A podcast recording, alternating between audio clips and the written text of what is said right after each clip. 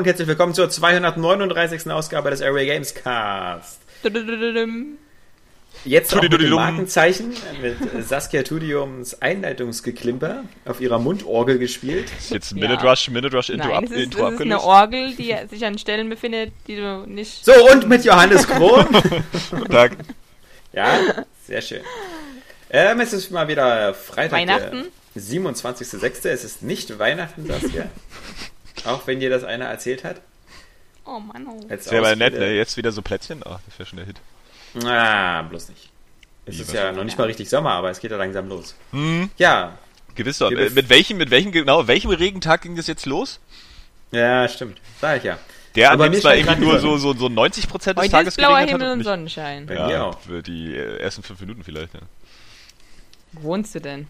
Im Keller ohne Fenster sieht man es halt so schlecht. Ja, in seiner WG, in seinem, in seinem Wohnklo da. Ja, verm vermutlich In der so. Badewanne. Ist total lustig, wenn Leute arm sind, ne, und sich nicht Ja. so eine Luxuswohnung leisten können wie ihr. Ja, äh, da Ja. macht man Scherze drüber, Ja. ganz klar. Ein. Luxushaus So auf einer sehr. öffentlichen Plattform wie Area Ja. Games, hm? Da Ein werden sich die. Leser richtig schön wohlfühlen. hm? Sehr, sehr, können sehr ja nichts dafür, menschenfreundlich dass- von euch. Dass du wie Harry Potter in deiner WG unter der Treppe wohnst, ja? Wieso wohnt Harry Potter denn unter der Treppe? Ja. Ich habe die Filme alle nur einmal gesehen und immer gut. ja. Dass der unter der Treppe wohnt, hast du aber schon mitbekommen oder so, ne? Naja, weiß ich nicht Bei mehr so den. richtig. Ja. Hm, naja. Ist ja auch alles so willkürlich in der Geschichte. Da passiert ja immer irgendwas Seltsames. Nein, der hat voll schlechte Stiefeltern da. Das ist doch das Schlimme. Deswegen ist er ja froh, wenn er immer wieder ins Haben die in Großbritannien nicht alle? Ja. Die Dursleys, ja? Stimmt, ja, da war irgendwie so ein fetter Typ dabei. Und so. Genau, der so ein bisschen so aussah wie deine Mutter.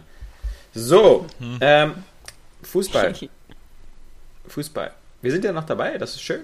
Ja. Ähm, das, das merkt man auch immer an dieser Ruhe im Internet und der Ruhe im Straßenverkehr und überhaupt, Ja. dass alles wie leer gefegt ist, weil 28 Millionen Menschen vorm Fernseher sitzen und äh, dem ZDF Wunschquoten erf erfüllen. Ähm, 84% Marktanteil. Da fragt man sich doch immer, was müssen das für traurige 16% sein, die dann gestern Abend was anderes geguckt haben. So wie Johannes. Das stimmt. Was lief, was, was lief denn so auf RTL? Kann ich dir nicht sagen. Erstens habe ich keinen Fernsehanschluss. Zweitens Ja. würde ich dann auch kein RTL gucken. Und drittens habe ich tatsächlich Fußball gesehen. Bei den Deutschlandspielen bin ich immer dabei. Ich bin so ein WM, EM Pseudo-Opfer. Ich auch. Wie Aber wahrscheinlich für, die meisten. Nur für Deutschland, ja. ja, genau. Sobald, sobald ja, da der Drops gelutscht ist, ist auch vorbei, ne? Dann ist so eine halbe Stunde, ähm, ah, schade. Hat wieder nicht geklappt. Und dann ähm, ist aber auch, dann sind wieder Videospiele das Thema. Wenn ich mich nicht irre, dann muss man natürlich jetzt ein bisschen Durchhaltevermögen zeigen, weil das nächste Spiel ist, glaube ich, am Montag um 22 Uhr. Ja. Das ist ja wieder so, oh, schon fett in meiner Heierzeit, ja? Montag, Weiß ja 22 Uhr. Ja, Ja. ja, ja. 22 Uhr. Da habe ich ja sonst schon einen Schlafanzug an und kuschel mich in die Decke, um noch ein gutes Buch zu lesen mit, und mein, mein Glas Rotwein auszutrinken, was mir der Butler zum Mit Schlaftablette. ja, mit den, mein Heath Ledger Cocktail. Shia LaBeouf, unser Lieblingskumpel, wurde gerade mal wieder mit Handschellen aus dem Theater rausgeführt. ja. Ich hab's gesehen. Weil Das er irgendwie sich nicht so toll verhalten hat wohl. Hat geraucht hinter der Bühne und sich dann irgendwie rumgepöbelt und Leuten auf den Kopf gehauen. Ja, ja.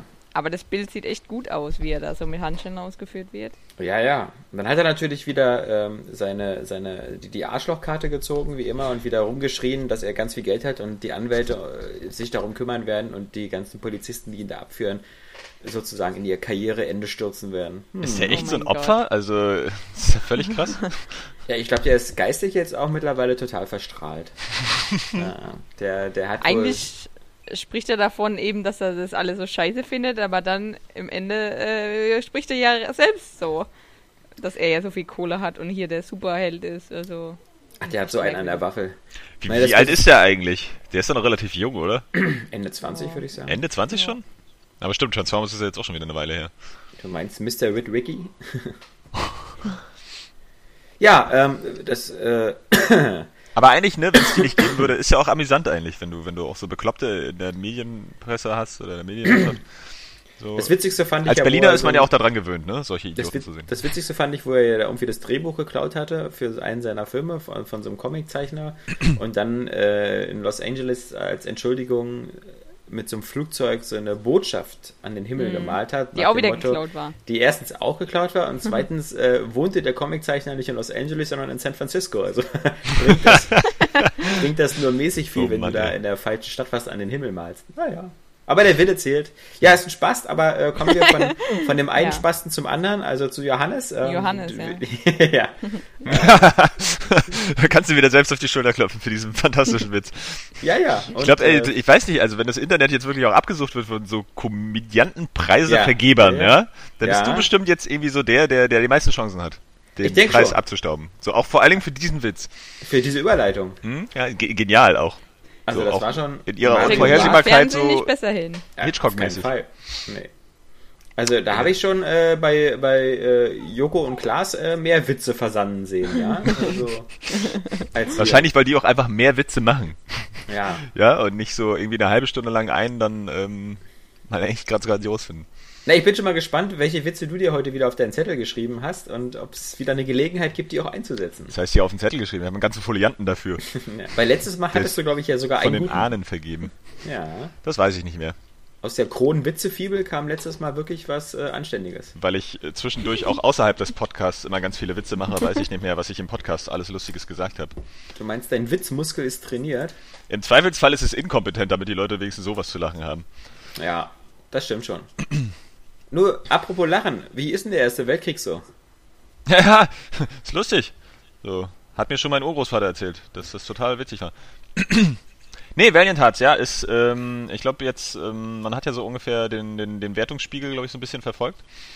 Ähm, und es ähm, deckt sich tatsächlich auch ganz gut mit dem, ähm, wie ich das so einschätzen würde, das Spiel. Das ist, ähm, also wir können ja vielleicht mal, äh, hat sich ja vielleicht nicht jeder damit auseinandergesetzt, kurz mal sagen, das ist, dieses Valiant Hearts ist ja wieder ein neues Spiel von Ubisoft, das auf dieser UbiArt Engine basiert und deswegen zweidimensional ist. Und das hat so ein bisschen, spielt im Ersten Weltkrieg und hat so ein bisschen so ein Lost Vikings Prinzip.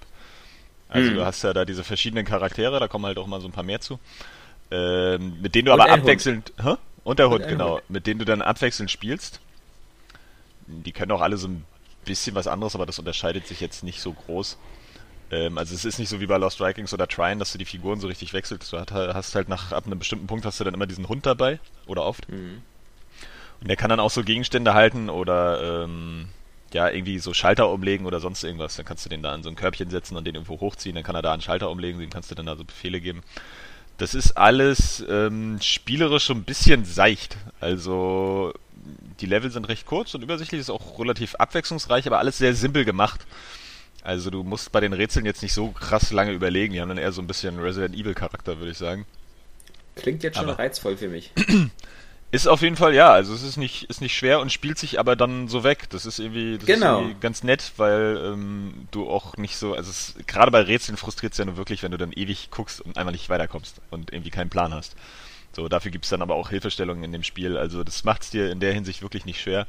Aber das ist immer so genug Beschäftigung und so genug Abwechslung, so auch mal mit so kleinen Schleichelementen, wenn du dich hinter so einer Holz, Holzwand da verstecken musst oder so. Oder dann gibt's hier und da mal so, ein- so ein Minispiel mit, mit Quicktime-Events sodass du halt immer irgendwie ein bisschen was zu tun hast und genau weißt, wo es lang geht. Und dann gibt's halt auch in jedem Level so ganz, ganz nette ähm, Sammelgegenstände, die dir dann auch immer was über den Ersten Weltkrieg sagen und so bestimmte Mhm. Gegenstände. Dann findest du halt, was weiß ich, so eine, so eine, ähm, so eine Lokomotivenpfeife am Bahnhof und dann wird dir was darüber gesagt, wie das denn damals die Zustände am Bahnhof waren und warum es diese Pfeife gab oder so eine Feldflasche oder irgendwie sonst irgendwas und auch immer wieder kriegst du so Hintergrundinformationen. Das finde ich halt persönlich echt ganz cool, so Hintergrundinformationen zum Ersten Weltkrieg, immer auch zu den jeweiligen Abschnitten, wo du bist.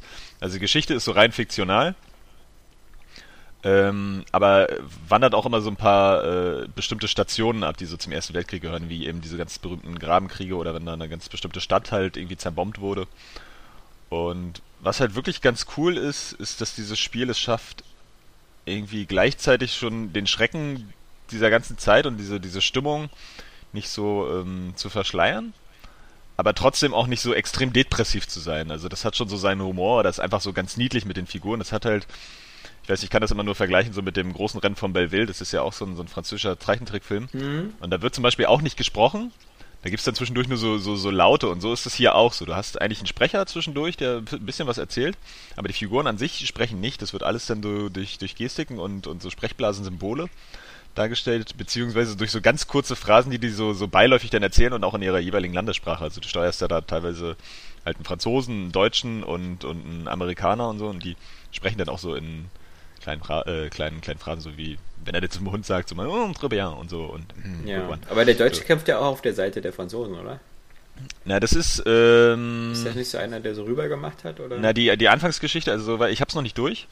Die Anfangsgeschichte ist halt, dass ähm, halt der Erste Weltkrieg eben beginnt.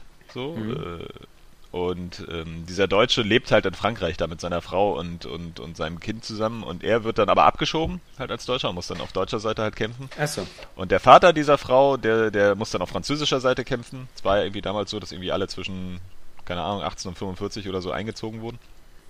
Also das Alter, nicht die Jahreszahlen.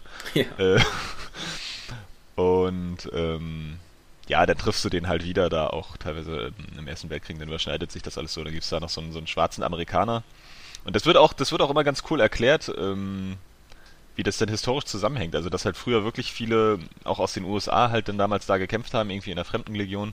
Hm, erzählen, nein. Um sich da zu verdienen. Oder auch, auch Inder oder so durch die britischen Kolonien. Und da kannst du schon, glaube ich, auch ein bisschen was über den Ersten Weltkrieg lernen. Das ist eigentlich ähm, echt ganz nett. Und so ist es halt sehr, sehr unterhaltsam. Ähm, Deswegen finde ich, kann man das auch gar nicht so sehr kritisieren, dass das Gameplay an sich vielleicht ein bisschen seicht ist und die Rätsel zu leicht, denn ähm, ich glaube, dieses Spiel will ja wirklich ein bisschen was vermitteln.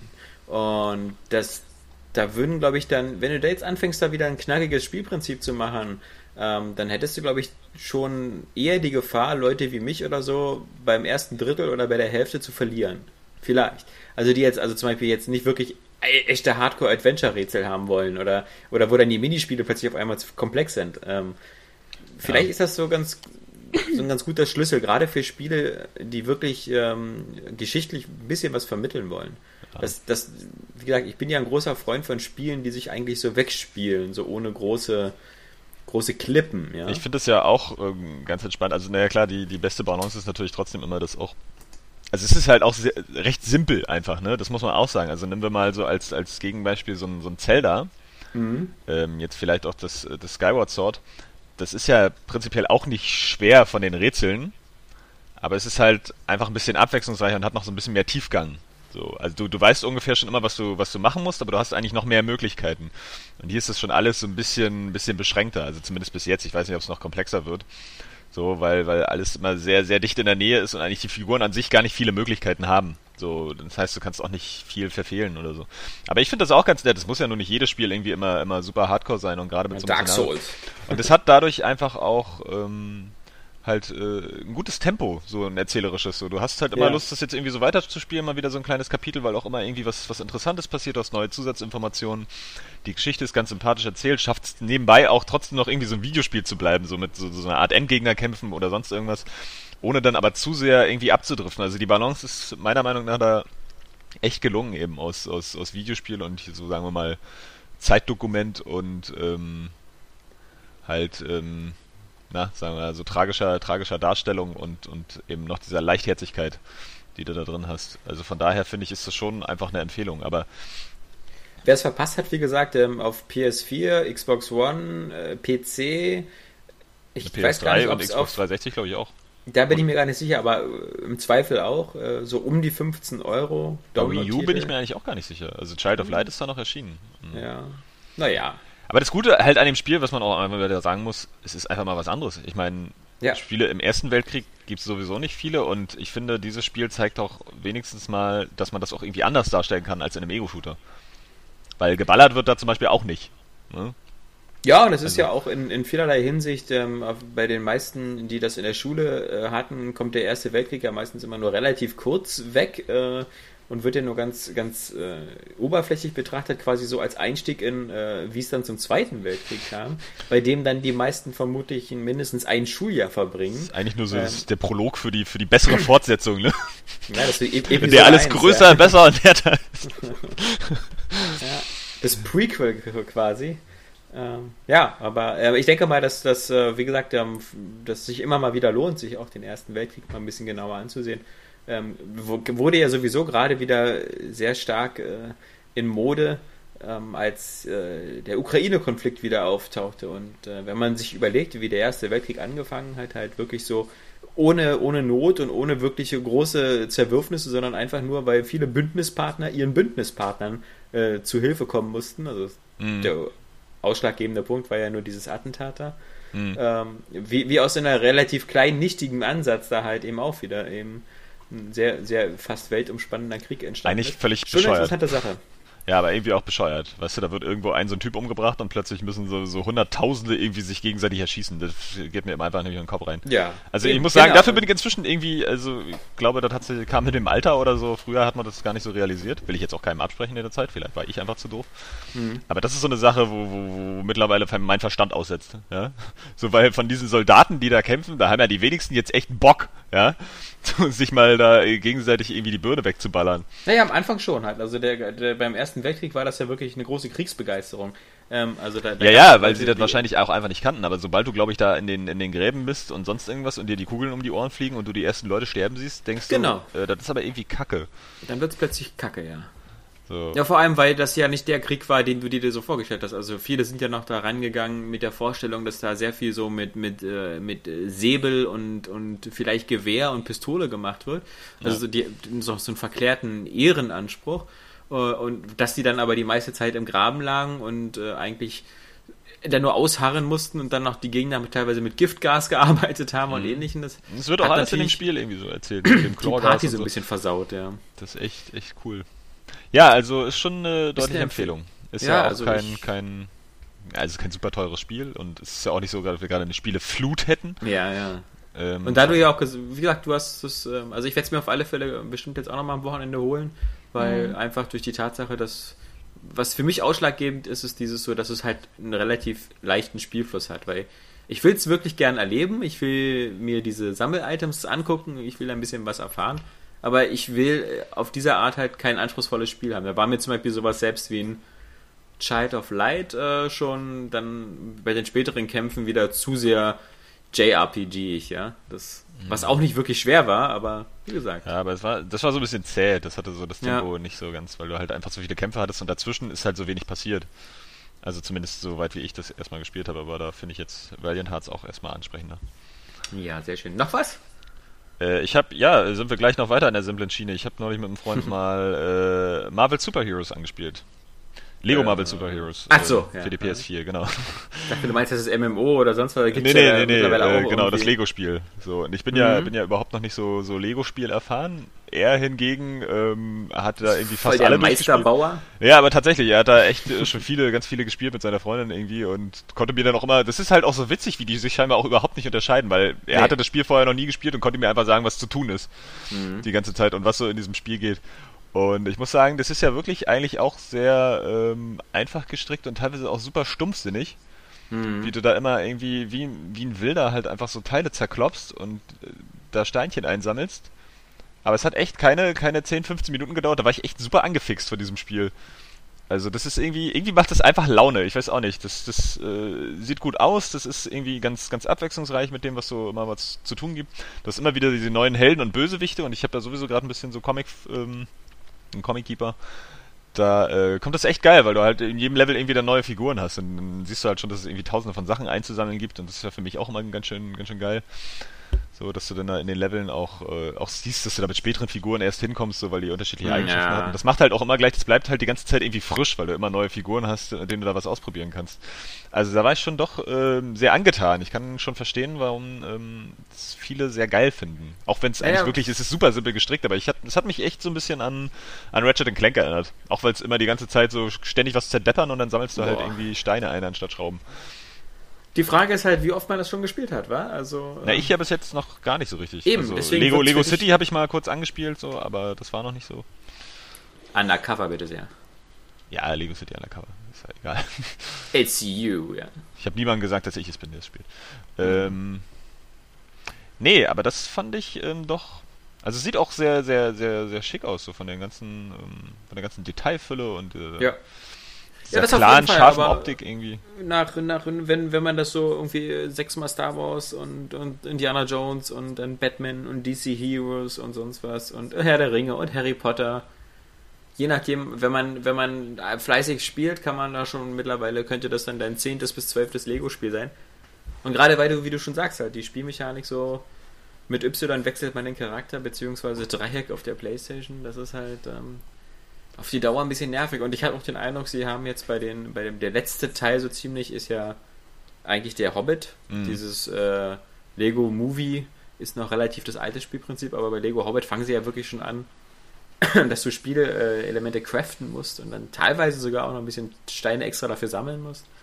Was Ja, so nicht ein unbedingt so viel Spaß macht und, und auch dieses andauernde Wechseln der Spielfiguren äh, mit den verschiedenen Fähigkeiten.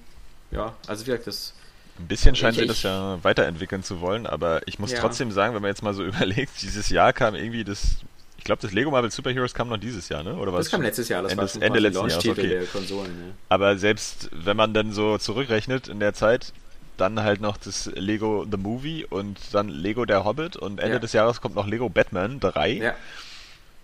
Also ich frage mich so nach, nach, nach diesen zehn Jahren, die die das jetzt irgendwie schon machen, du musst doch wirklich irgendwann mal Bock haben, was anderes zu machen. Aber Ja. scheinbar werden sie auch nicht müde, weil die sind ja auch sehr liebevoll gemacht, die Spiele, ja. Das ist ja auch Fanservice per Excellence. Ja, das ist ja ähm, echt schon der Hit in der Hinsicht. Du hast ja nie das Gefühl, so das ist jetzt so eine schludrige Fleißarbeit oder so. Obwohl ich manchmal auch sagen muss, so, gerade wenn man Koop spielt, so man, man hört ja jetzt nicht immer so, so bestens hin, weil man irgendwie ein bisschen zu sehr quatscht und so und sich da, sich da seinen Spaß macht. Äh, und da habe ich aber auch echt in diesem ganzen Chaos aus, aus Lego-Steinen und so, und was ist alles überhaupt keine Peilung, was da gerade zu tun ist. Also hätte ich den Kumpel nicht dabei gehabt, der gesagt hat, hier, mach mal das und das, und dann hätte ich gedacht, what? Also in der Hinsicht ist das schon so ein bisschen, ein bisschen unübersichtlich vielleicht. Mich nervt ja dieser Splitscreen. Der ist bizarr, aber ich glaube, da gewöhnt man sich ganz gut dran. Du kannst den auch ausstellen, aber mich nervt er trotzdem. Also Man du kann den ausstellen? Man kann den dynamischen Splitscreen ausstellen. Dass so. der so immer wieder so zu einem Bild sich zusammenfügt und dann wieder auseinander geht. Ja. Das ist auf, auf den jeden auch Fall aber gut, wenn man, wenn man einfach nur ein Bild hat. Ne? Äh, also Hm? wenn man da mal zusammen auf einem Bild sein kann, wenigstens. Ja, ja, aber ähm, wie gesagt, bei den Lego Star Wars Spielen war das halt so, du warst immer zusammen auf einem Bild. Ich mag dieses Micro Machines Systems. Bei Ja. Micro Machines war das ja früher auch so, wenn einer aus dem Bild ist, dann ist er einfach sozusagen gestorben und wieder rein teleportiert. Ja, oder bei Diablo ist es ja Wie auch bei so. Mario. Bei Mario ja, auch. genau. Ja, da musst du natürlich das Leveldesign dann dementsprechend anpassen. Also vielleicht hatten sie auch einfach eher Bock sozusagen, ja, der kann jetzt mal da hinten irgendwas machen und der andere da, ne? Also es ist ja, Ja, schon ganz, ganz cool. Das finde ich aber Koop-Spielen immer wichtig, dass jeder mit seinen Fähigkeiten dann auch irgendwie was, was anderes machen kann. So, das, Ja, das dass hat so Tomb Raider ja auch ganz toll geschafft und beides Ja. war auf einem Bildschirm. Das Also, stimmt. äh, Aber ja gut, aus der Top-Down-Perspektive ist ja sowieso immer ein bisschen leichter noch. Aber finde ich auch, Ja. dass, dass, dass, dass man das äh, hätte so machen können. Was du meinst, verstehe ich ja. Dieses so am besten so, der Level ist riesengroß und einer ist so ganz weit vorne und einer ist ganz weit hinten. Aber de facto ist das ja äh, quasi dann nur ein, ein Produkt deiner Orientierungslosigkeit. Denn im Spiel, das Spiel selber ist ja von den Rätseln und so meistens auch darauf ausgesehen bei den Lego-Spielen, dass du relativ eng beisammen bleibst. Ja, ja, es sind so Also- nur so, so kleine, kleine Abstände, wo man dann irgendwie mal was anderes Genau. machen muss. Dann müsste dir die Kamera rauszoomen und so und ähm, gut, dann sind die Figuren vielleicht zu klein zwischen den ganzen Steinen, keine Ahnung. Aber ich, ja, ich bin da auch nicht so der Fan von. Ich hätte es auch schon lieber auf, auf die andere Art und Weise, aber man gewöhnt sich eigentlich halbwegs dran. Zumal Man dieser dynamische Splitscreen halt recht interessant ist, weil der, ähm, der zeigt dir auch immer gleich irgendwie an, wo du, wo du lang zu gehen hast, um wieder zu deinem Partner da zu kommen und so. Mhm. Das ist irgendwie ganz cool. Aber das scheint die auch in je, nicht in jedem Spiel irgendwie gleich gut zu machen. Also er hat auch gesagt, so bei Lego Herr der Ringe ist ja wohl so überempfindlich. Sobald du da auch mal nur so einen Millimeter zu weit auseinander rennst, dann trennen die sich schon. Mhm. Und ich glaube, das, das macht einen echt fertig. Ja, Aber das ist, das ist ein äh, nettes Spiel. Das ist ganz cool. Spiele ich bestimmt weiter. sonst noch was? Also dein, dein PS4-Trophäenrang-Rätsel hast du auch noch nicht lösen können, wa? Du bist immer noch der Mann ohne Trophäen. Echt? Hier, na, ich weiß nicht. Jack the Pro hatte mir geschrieben und meinte, ich sollte in meinen Privatsphäre-Einstellungen mal die Trophäen wieder auf öffentlich setzen und so. Ja. Und diese Informationen. Das habe ich auch gemacht, aber scheinbar bringt das nichts. Keine Ahnung. Achso. Oder ich habe gedacht, ich habe es gemacht, weil ich mal wieder zu doof war. Und Ja, äh, vermutlich. Hast du, hast du Jack jetzt auch in deiner Liste? hatte ich schon vorher. Mr. Mr. 27? Verstehe ich nicht. naja, Trophäenrang Ach so, 27, aber das Ist ist, klar.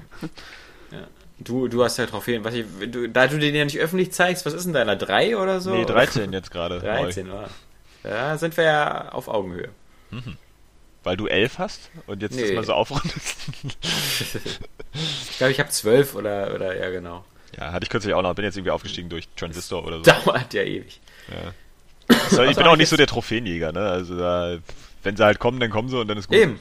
Ja, So. aber ist ja trotzdem immer ganz nett. Und, Obwohl äh, ich gesagt, äh, inzwischen schon sagen muss, mich, ich, ich finde das schon immer nett, wenn so eine Trophäe mal eingeblendet wird und ich dann sehe, ah, was habe ich denn da geschafft? Ah, ich habe also hiervon ganz viel gefunden und so. Einfach nur so, okay, ich habe es halt geleistet, ohne mich dahinter zu klemmen, so, weil ich sowieso gerne, was weiß ich, das Gebiet absuche oder so. Ich finde halt einfach ähm, die, die Tatsache, dass man sozusagen Gold oder Platin erreichen kann, beziehungsweise auf der Xbox halt seine Tausender Gamerscore, ähm, könnte mich bei einigen Spielen motivieren, das noch ein zweites Mal durchzuspielen oder das nochmal länger zu spielen. Weil ich sozusagen, wenn ich ein Spiel geil finde, dann, dann würde ich die Platin-Trophäe so wie so ein Dankeschön sehen oder wie so ein, wie so ein Commitment, so nach dem Motto, ich fand das Spiel geil, ich habe versucht, da alles rauszuziehen. Ähm, aber das wird natürlich torpediert durch so eine Schwachsinnsmischung wie bei Tomb Raider, ähm, wo du halt Multi Ja. Multiplayer-Achievements drin hast. Äh, Wie gesagt, wenn so ein Spiel einfach nur sinnvolle Singleplayer-Achievements hast, so meinetwegen auch so ein auf schwer einmal durchspielen oder so, alles okay und Sammelgegenstände okay, aber bitte lass doch bei sowas den Multiplayer raus oder wenn dann, dann macht das so eine so eine harmlosen Multiplayer-Achievements wie hat einmal Multiplayer ausprobiert oder so. Hat ja. sich einmal im Multiplayer erschießen lassen. Ja, genau, das reicht doch, ja, aber nicht so irgendwie hat Rang 25 im Multiplayer erreicht, wo du weißt so, okay, geil, musst du jetzt irgendwie Obwohl 100 ich sagen Stunden muss, spielen. bei, bei Tomb Raider ist es immerhin noch nett und das reizt mich dann auch viel mehr, dass dir trotzdem im Spiel, in der Singleplayer-Kampagne nochmal so eine eigene Prozentanzeige gegeben wird. ja. Und die hast du ja, wenn du alle findest, alle Geocaches und so, ist die Genau. ja auch auf 100% und dann reicht mir das auch, dann habe ich das ja äh, einfach, Nee, dann will ich aber Ähm, eine Platin-Medaille.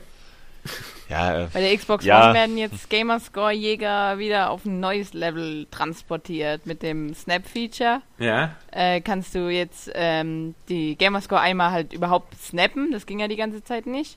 Also in so einem Und- Fenster rechts machen, oder? Genau, genau. Und ähm, du kannst sogar dann ein einzelnes Ge ähm, Achievement nochmal so ähm, als Favorit listen sozusagen und dann kannst du immer so verfolgen, okay, was muss ich machen, damit ich ähm, dieses Achievement erreiche und du kannst dann auch direkt im Internet danach suchen. Ja. Also damit okay. wird jetzt sozusagen das nochmal auf ein neues Level gehoben für alle Gamerscore-Jäger und das ist eigentlich auch ganz nett. Ich bin, ja jetzt auch nicht so krass da drin, aber ähm, für Leute, die da halt total drauf stehen, ist das schon ein cooles Feature. Also das ist damit, zuvor war es einfach schlechter als bei der Xbox 360 als extra App und Mhm. jetzt ist es halt einfach besser als auf der 360. Hat zwar ein paar Monate gedauert, aber ist eine extreme so Steigerung. soll's muss man mal sein.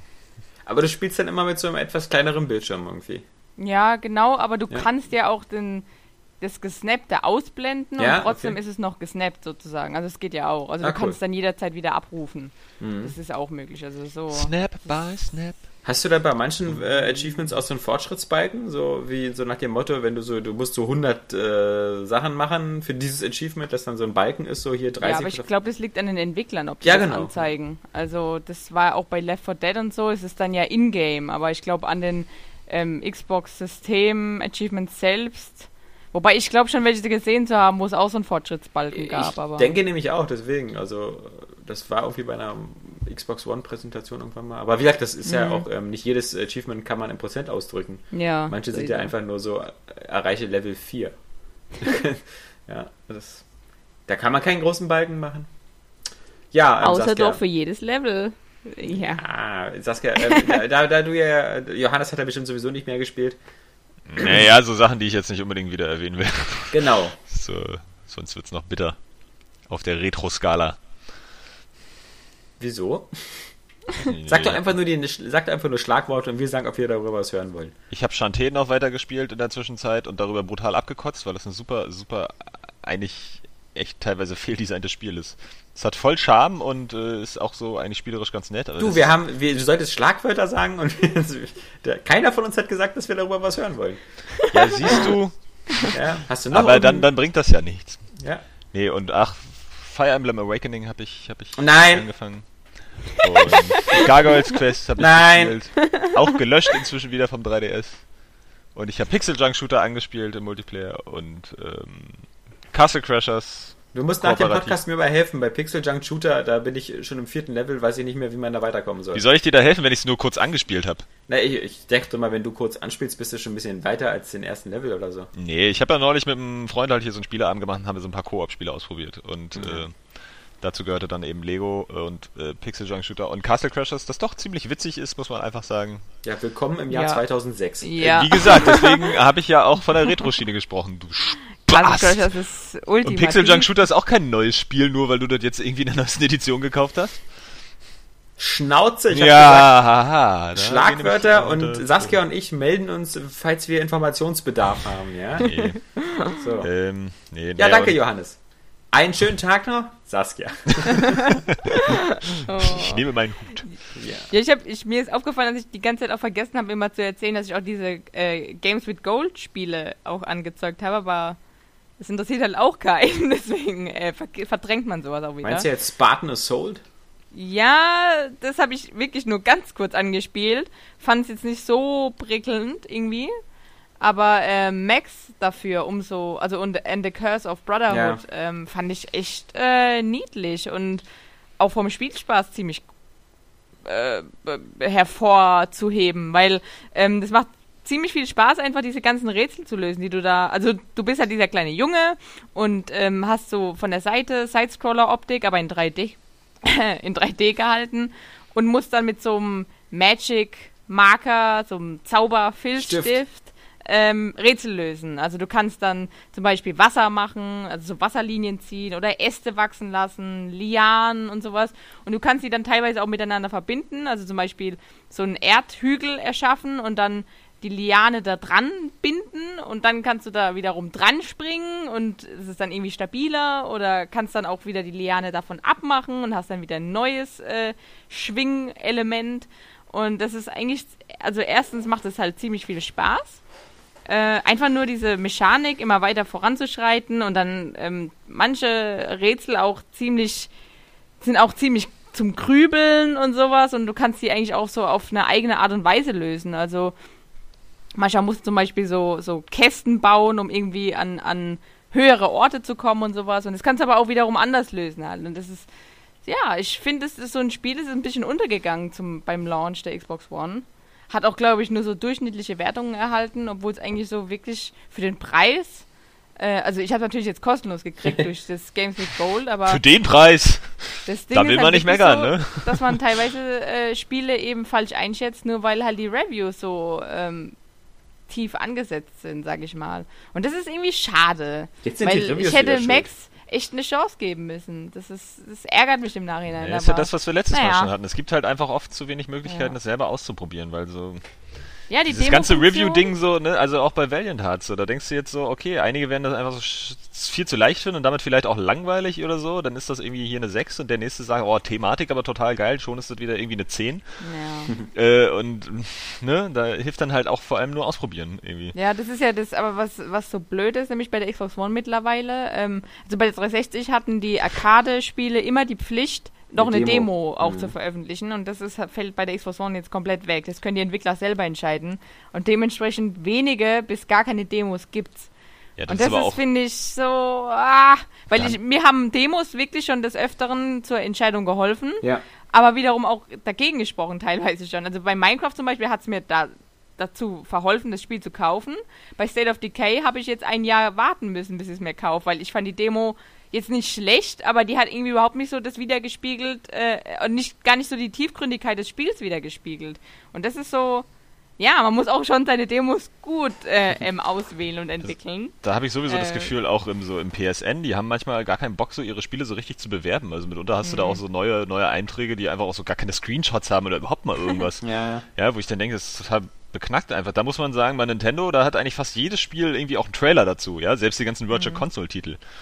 Das stimmt, das ist Und, immer ganz süß gemacht. Äh, das finde ich halt eigentlich äh, ziemlich cool, weil dann hast du wenigstens mal so, du siehst dann auch gleich, wie es aussieht auf deinem System, ja, weil die ja relativ, also gerade bei diesen GBA-Teilen so, siehst du halt, dann sieht es auf dem Gamepad halt irgendwie ganz cool aus Ja. und äh, weißt dann schon, wie es nachher aussieht, wenn du spielst, weil da ist es ja dann doch eher fragwürdig, weil es ja von einem Handheld kommt. Und das Ist nervt mich so ein bisschen. Also gerade das PSN ist auch unübersichtlich und kacke. Ist Aber dieses egal. Max eigentlich irgendwie äh, so eine Art Plagiat oder eine Kopie von immer diesen Scribble Notes oder Klingt aber anders irgendwie. von diesem Drawn to Nee. Life? Nee, also ähm, Scribble Notes irgendwie kommt so ähm, der Vergleich nahe, weil du einfach halt auch ähm, selber irgendwie so ein bisschen auch entscheiden kannst, was du jetzt nimmst, um das Rätsel zu lösen. Aber es ist doch etwas linearer und ja, du, du Ach gibst stimmt, ja. bei Scribble Notes hast du ja auch immer ein, ein Wort geschrieben. Genau, genau. Deswegen Ja, ja, ist es so, äh, vom Rätselding äh, Aspekt ist es schon vergleichbar, aber äh, Max ist halt doch linearer dann. Du hast immer Aber- Jesus eingetippt und dann kam der und hat dir geholfen. ja. Oder Gott. ja, oder Flying Unicorn. Oder Deus. Ex Machina und schon war das Rätsel gelöst. Nee, also äh, muss ich echt sagen, wer noch jetzt die Chance hat, es runterzuladen oder die Möglichkeit, der soll es echt tun, weil es ist ziemlich, ziemlich schön. Und das Hat gibt's auch schöne Musik, einen schönen Soundtrack und sowas. Es ist nur technisch nicht so der Burner, würde ich sagen. Es hat so Stellen, das sieht echt cool aus. Ähm, vom Leveldesign, aber dann an manchen. äh, Also vor allem, was merkwürdig ist, ist, dass es in den Sequenzen ziemlich oft ruckelt. Also, aber im Spiel selbst nicht. das sind, sind halt eher so kleine technische Mängel, aber ähm, ich finde, bei dem Spielprinzip, was mich wirklich bis zum Ende hin motiviert hat, äh, ist es auf jeden Fall zu verkraften. Warst du echt schon wieder durch? Ja, es ist halt nur so ein Download-Spiel, das hat, keine Ahnung, 5, 6, 7 Stunden Naja, dauert das sind halt nur. auch 5, 6, 7 Stunden. Ähm, Valiant hat's halt auch nicht durch. ja, und dann, dann habe ich noch. Look who's talking, ey, ja. Auf der Xbox One habe ich jetzt momentan, ich glaube Battlefield 4 habe ich zwischendurch nochmal gespielt und also das läuft jetzt zum Beispiel auch wesentlich besser noch als früher. Ähm, aber da habe ich ein bisschen Pause gemacht, weil äh, ja, ich wollte ja eigentlich auch wieder so ein paar äh, Videos aufzeichnen, aber mein PC ist momentan beim PC-Doktor immer Ja. noch. Immer noch.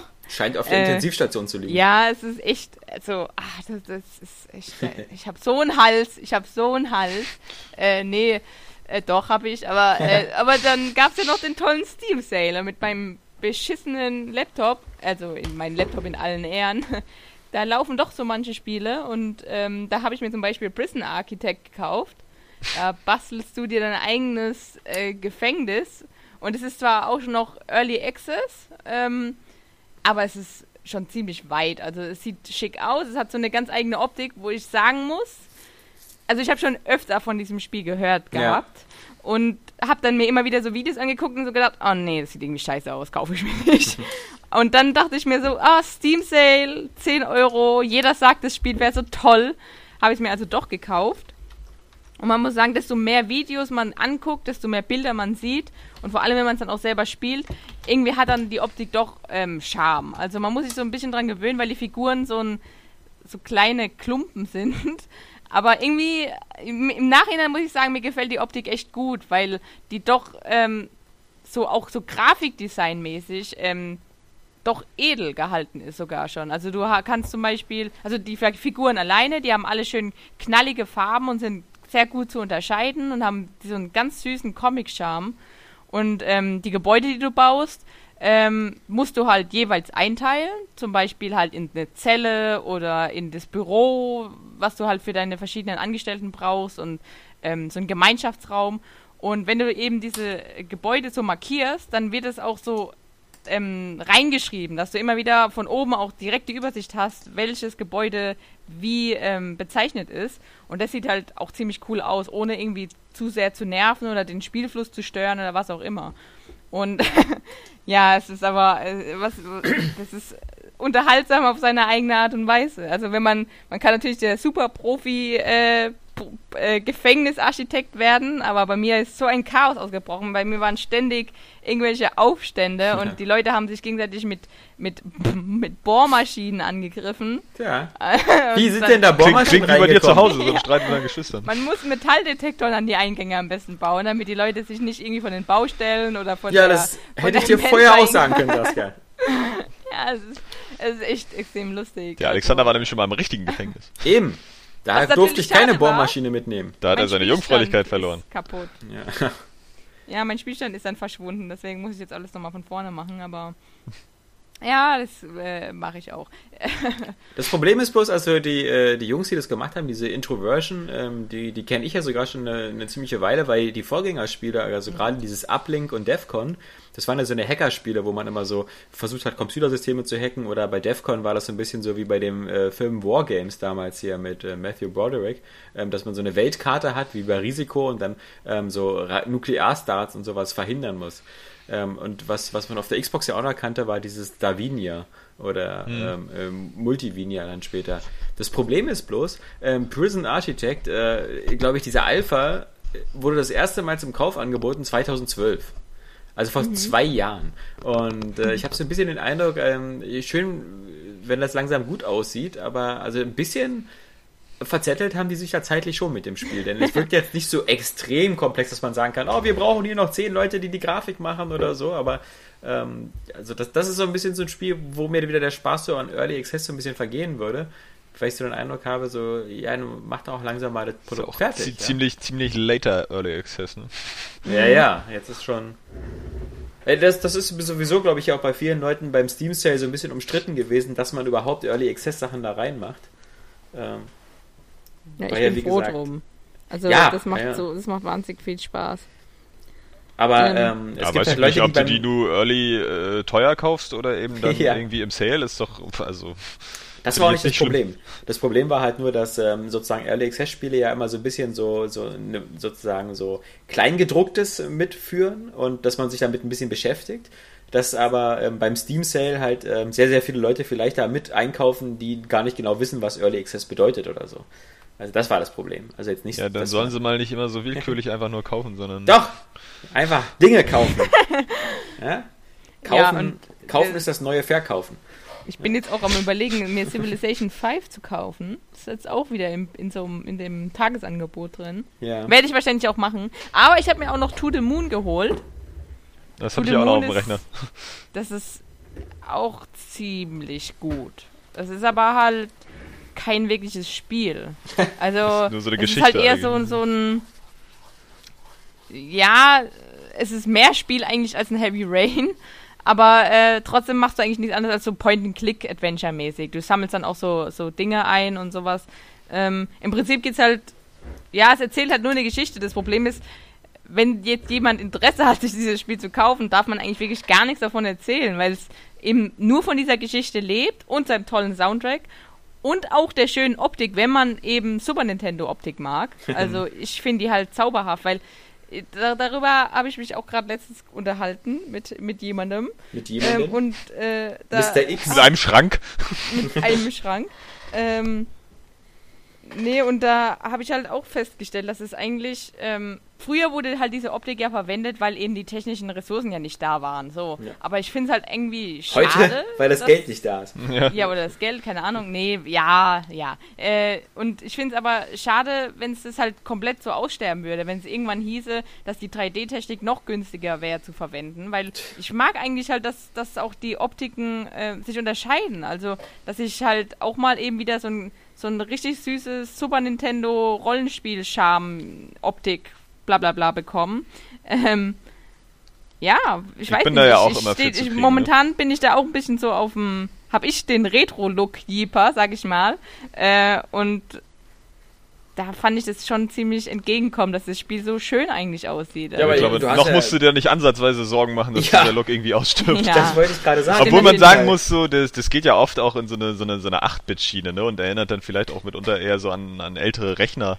Ja. So, als dass das wirklich so, also ich sag mal, das, das Shovel Knight, was jetzt in, in, ähm, in den mhm. USA schon draußen ist, wo ich ja auch tierisch Bock habe, das sieht ja so extrem aus wie so ein NES-Spiel. Genau. Aber du hast ganz selten eigentlich so Spiele, die. Ähm, Terraria auch zum die, Beispiel. Genau. Ähm, die aber so diesen 16-Bit-Look haben vom Super Nintendo. Das ist wirklich bei diesem ja. To the Moon, ich habe das neulich auch mal ganz kurz irgendwie so 5 Minuten, 10 Minuten äh, angespielt. Ähm, da ist das wirklich extrem gelungen.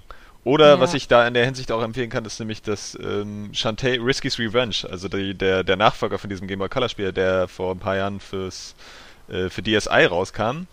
Das ist nämlich auch so ein, ist ja so ein Sidescroller Jump'n'Run Action Spiel und so und das hat extrem geile äh, 16-Bit Pixel Optik, also das ist auch super mhm. detailliert und mit richtig geilen Animationen und äh, spielt sich auch 5000 Mal besser als äh, der Vorgänger.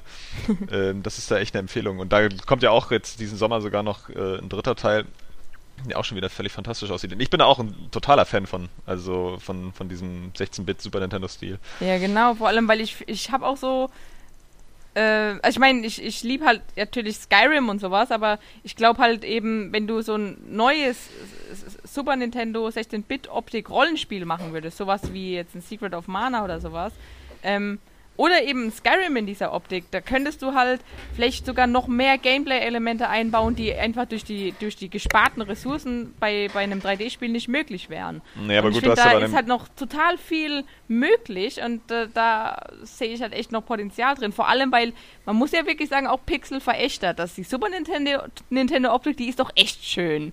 Und ich finde halt besonders schön eben, was viele Entwickler machen, ist eben, die machen diese Super Nintendo Pixel Optik, die sieht aber trotzdem total modern aus, weil die zum Beispiel eine dynamische Beleuchtung einbauen. Und dadurch sieht es dann oh, total schön und stimmig Ja, aus. Oder Also weil es wie bei, wie bei Fast so ist, dass es eigentlich eher so eine 3D-Engine ist. Dadurch sieht das halt Ja. immer in den Bewegungen auch Ja. sehr flüssig aus.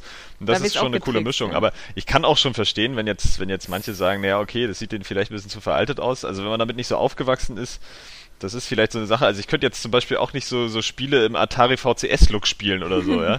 Weil das ist einfach mir zu eklig. So, da, da, da entsteht gar nichts mehr, ja. Man muss mir auch keinen Thomas Was Alone vorsetzen, so, weil das ist mir dann schon zu minimalistisch. Ja. Ja, das Irgendwie, aber ich stimmt. finde so, das, das Super Nintendo-Ding, das ist genauso diese Ebene, wo, wo das halt noch so, so super detailliert ist und ich finde auch, Ja, dass, genau. aber das hatte ich ja, hatte ich ja neulich schon mal, glaube ich, erzählt, so auch, wenn du mal Spiele hast, die eben nicht Open World sind, in denen du dann halt irgendwie so eine Hintergrundkulisse hast und, und immer dieses Gefühl von so, ah, wenn man dahin könnte, aber dass man da eben nicht hin kann, macht es irgendwie total reizvoll. Dadurch wird die Atmosphäre mitunter auch intensiviert.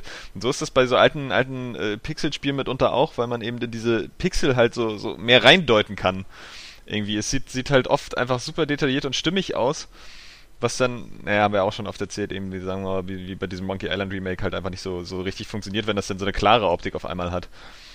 Und äh, ich meine, gut, das mit dem, mit dem Skyrim-Vergleich, also ich glaube auch, dass du bei 2D-Spielen dann vieles ausprobieren kannst, was, glaube ich, auch Entwickler dann machen. Dass du die, die sehr komplex machen kannst, weil du dir nicht mehr so um die, um diese ganze Level-Architektur und so die Sorgen Mhm. machen musst, die in 3D zu modellieren. Andererseits hast du natürlich bei 3D-Spielen auch ganz andere Möglichkeiten, die du dann in 2D nicht umsetzen kannst. Ne? Ja, klar. Aber ich denke, so ein Spiel wie dieses äh, Always Sometimes Monsters äh, oder Monster ähm, wäre jetzt in 3D halt echt ein hartes Brot, so weil weil du das also für die Entwickler so, weil du da echt echt krasse Arbeit glaube ich reinstecken musst und diese diese Komplexität, zumindest so wie ich sie verstanden habe, gespielt habe ich sie auch noch nicht, ist bei so einem 2D-Spiel dann halt einfach leichter umzusetzen. Deswegen ist es halt auch immer Quatsch irgendwie das so so äh, über einen Kamm zu scheren und zu sagen, ja, das sieht so scheiße alt aus und sowas habe ich schon irgendwie vor 100 Jahren gespielt. Wir wissen ja, welcher User jetzt angesprochen ist. Ähm, weil, weil die sich ja trotzdem spielerisch auch weiterentwickeln. Ja, also Ja, auch so ein genau. Spiel wie, wie, wie Super Meat Boy oder so ist halt einfach spielerisch viel moderner als, als ein, ein Jump'n'Run aus den 80ern, das sich halt total sperrig oft spielt. So, Genau. das spielt sich Und ja das viel ist ja auch bei diesem Sho viel, Shovel Knight so. Also das schätze ich Shovel Knight wird ja hochgelobt. Ja. dass es das Beste aus den NES-Spielen ähm, bietet, ohne den ganzen Scheiß, den man schon vergessen hat, was NES-Spiele eben geboten haben. Genau, naja, und wie gesagt, also- ich habe das ja bei dem Chanté jetzt zuletzt wieder gemerkt, dass das einfach so frustrierend und, und sperrig ist und das ist mal von 2002, ja. Ähm, also da, da, da, da merkt man dann wieder, dass gewisse Retro-Spiele so, das, das geht heute einfach nicht mehr. So, aber die Optik hat halt oft einfach noch Flair und dann ist es cool, wenn Mhm. Leute so moderne Spiele in dieser Optik eben machen. Genau. Ja, wie gesagt, ein gutes Beispiel finde ich ist ja auch immer dieses Hotline Miami oder so, was ja auch Ja. die von der Grafik ähm, aussieht wie ein Spiel aus den 90ern, aus den frühen 90ern, aber auch das ganze Gameplay ist so schnell und äh, der, der Soundtrack und die Spielmöglichkeiten, dass das eben Gameplay aus den 2000ern ist, also aktuelles Gameplay in halt dieser alten Grafik. Und das würde auch in keiner anderen Grafik so richtig denselben Impact haben. Ja. Ähm, das, das, das ist, glaube ich, so die, die Kunst. Und äh, trotzdem, glaube ich, will keiner, äh, dass Forza Horizon 2 jetzt in äh, Super Nintendo-Grafik ist. Genau. Sondern, ja, ge- das- das- genau. Es da ist gibt's aber ja die auch- Vielfalt eben. Das finde ich ja gerade ja, aber da, Tolle. da gibt es ja momentan, also da leben wir ja in, in sozusagen in goldenen Zeiten. Also da gibt es ja. Ja. gar keinen Grund zu. Und das war ja nicht immer so. Also es gab ja vor noch zehn Jahren oder so gab es diese Super NES Indie-Szene oder so, gab es halt gar nicht. ja. Nee. Ähm, das ist also eine irre Renaissance und ähm, es gibt tausend verschiedene Grafikstile. Und da ist es, glaube ich, ähm, für jeden was dabei. Und Ja.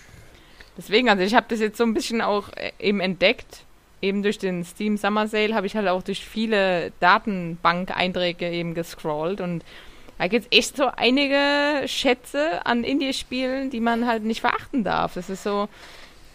Ja, wenn. Wenn, wenn man darauf steht, halt, wie gesagt. Also Ja, Indie-Games klar. ist auch wirklich nicht für jedermann.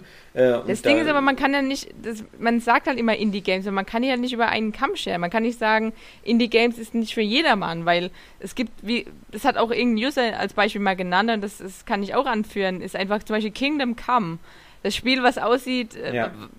Wie ein AAA-Titel, ist auch ein Indie-Game. Ja, also, da hat Game Trailer ist mal eine ganze Liste zugemacht, so eine Top 10 Liste mit so Indie-Spielen, die halt einfach total AAA-mäßig aussehen. Ah ja, So, deswegen, halt also man, man kann nicht das so über einen Kamm stellen, sondern man Ja, sollte sich The einfach... Witcher 3 ist auch ein Indie-Spiel. Ja, genau. Ist, Im, äh, Im Endeffekt Ja. schon.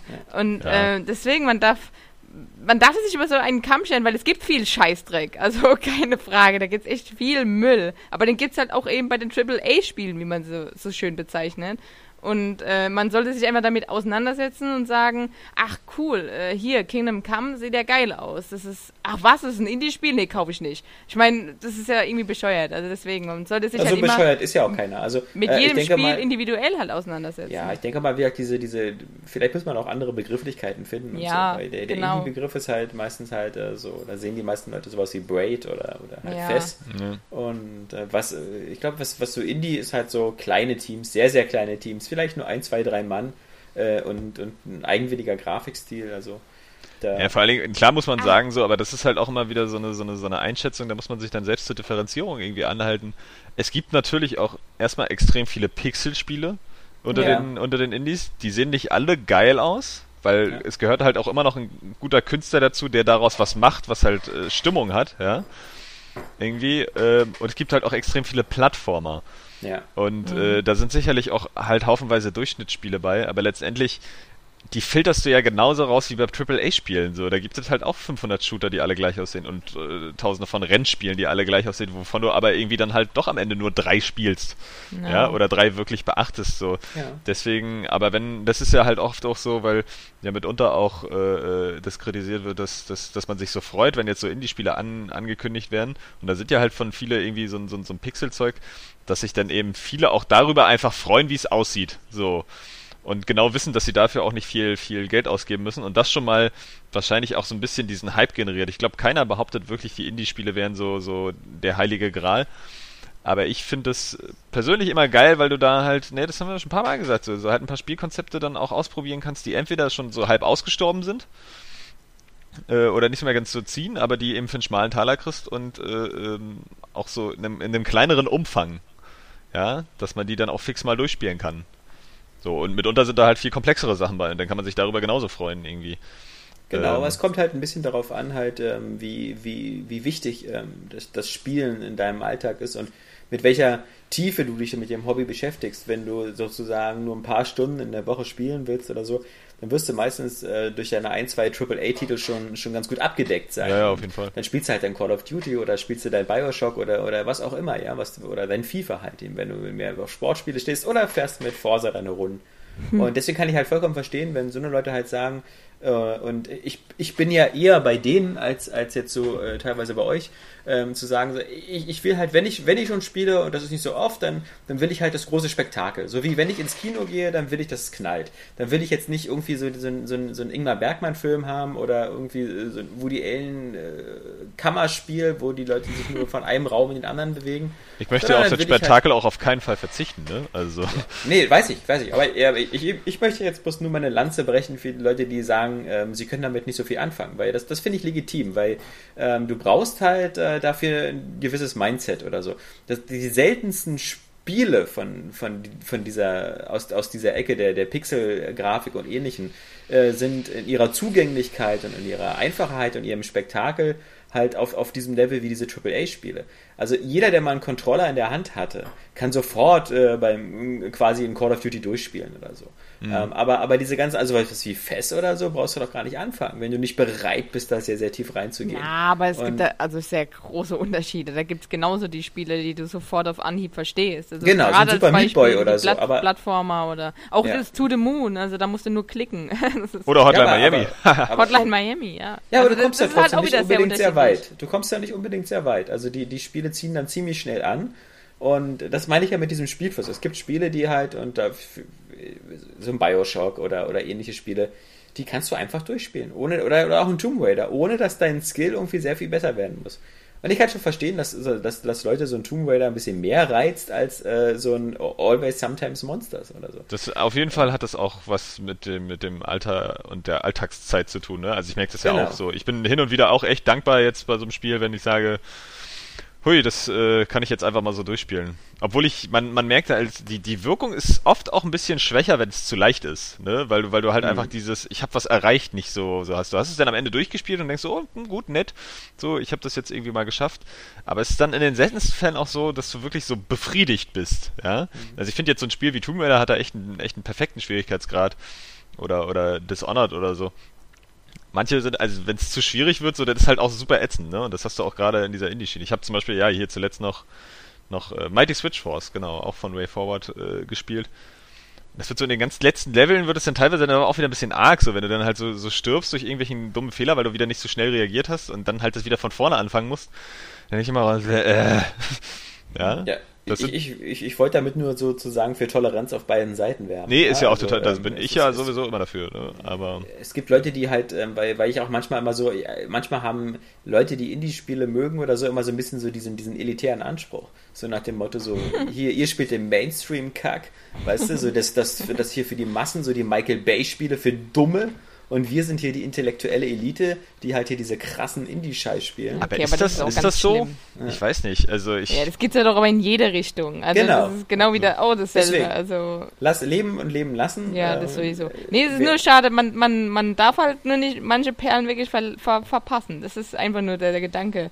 Und ähm, ja klar, also gerade Always Sometimes Monster ist sehr speziell. Also das ist ja auch das perfekte Beispiel für ein, für ein Spielkonzept, was man halt mal ausprobiert und meiner Meinung nach Potenzial hätte, wirklich in so ein, gerade in so ein Triple-A-Spiel mal eingebaut genau, zu werden. Einfach mal ein Spiel genauso, in eine andere Richtung zu bringen, ohne jetzt zu, zu extrem zu sein. Ja, ne? aber um das mal abzuschließen, das trifft halt immer auf alles zu. Es gibt auch Triple-A-Spiele, die viele verpasst haben. Also so mm. wie äh, Murderer, So Suspect oder wie halt äh, ja. Remember Me oder ähm, wenn man noch weiter äh, zurückgeht, ähm, Beyond Good and Evil. Hm. ähm, das sind auch Triple-A-Spiele, die äh, sehr viele Leute ignoriert haben. Also dieses, das, das trifft halt Schade. halt auf alles zu. Spiele sind Spiele. Genau. Und äh, genau. was man da mag, äh, wenn man jetzt äh, Bock hat, ab September irgendwie die nächsten zwölf Monate nur in Destiny abzuhängen, kann ich mir auch gut vorstellen. Ja. Das trifft ja, genau. Man sollte jetzt nicht eben diese Kategorisierung da äh, betreiben und sagen, ja, das ist jetzt äh, AAA und das ist eben Indie, das ist mal ganz einfach eingeteilt, sondern wirklich jedes Spiel so als Spiel betrachten und überlegen, ob man eben sich damit auseinandersetzen will oder nicht. Das ist doch ein gutes Und die Begeisterung teilen, ja. genau. Äh, apropos, ne, noch auch, ja. ich muss noch mal was sagen, Project Zomboid ist auch mal wieder äh, Indie-Spiel, aber das ist sozusagen wie ein Daisy aus der isometrischen Perspektive. Und es hat auch jetzt so die übelst alte isometrische Perspektivengrafik.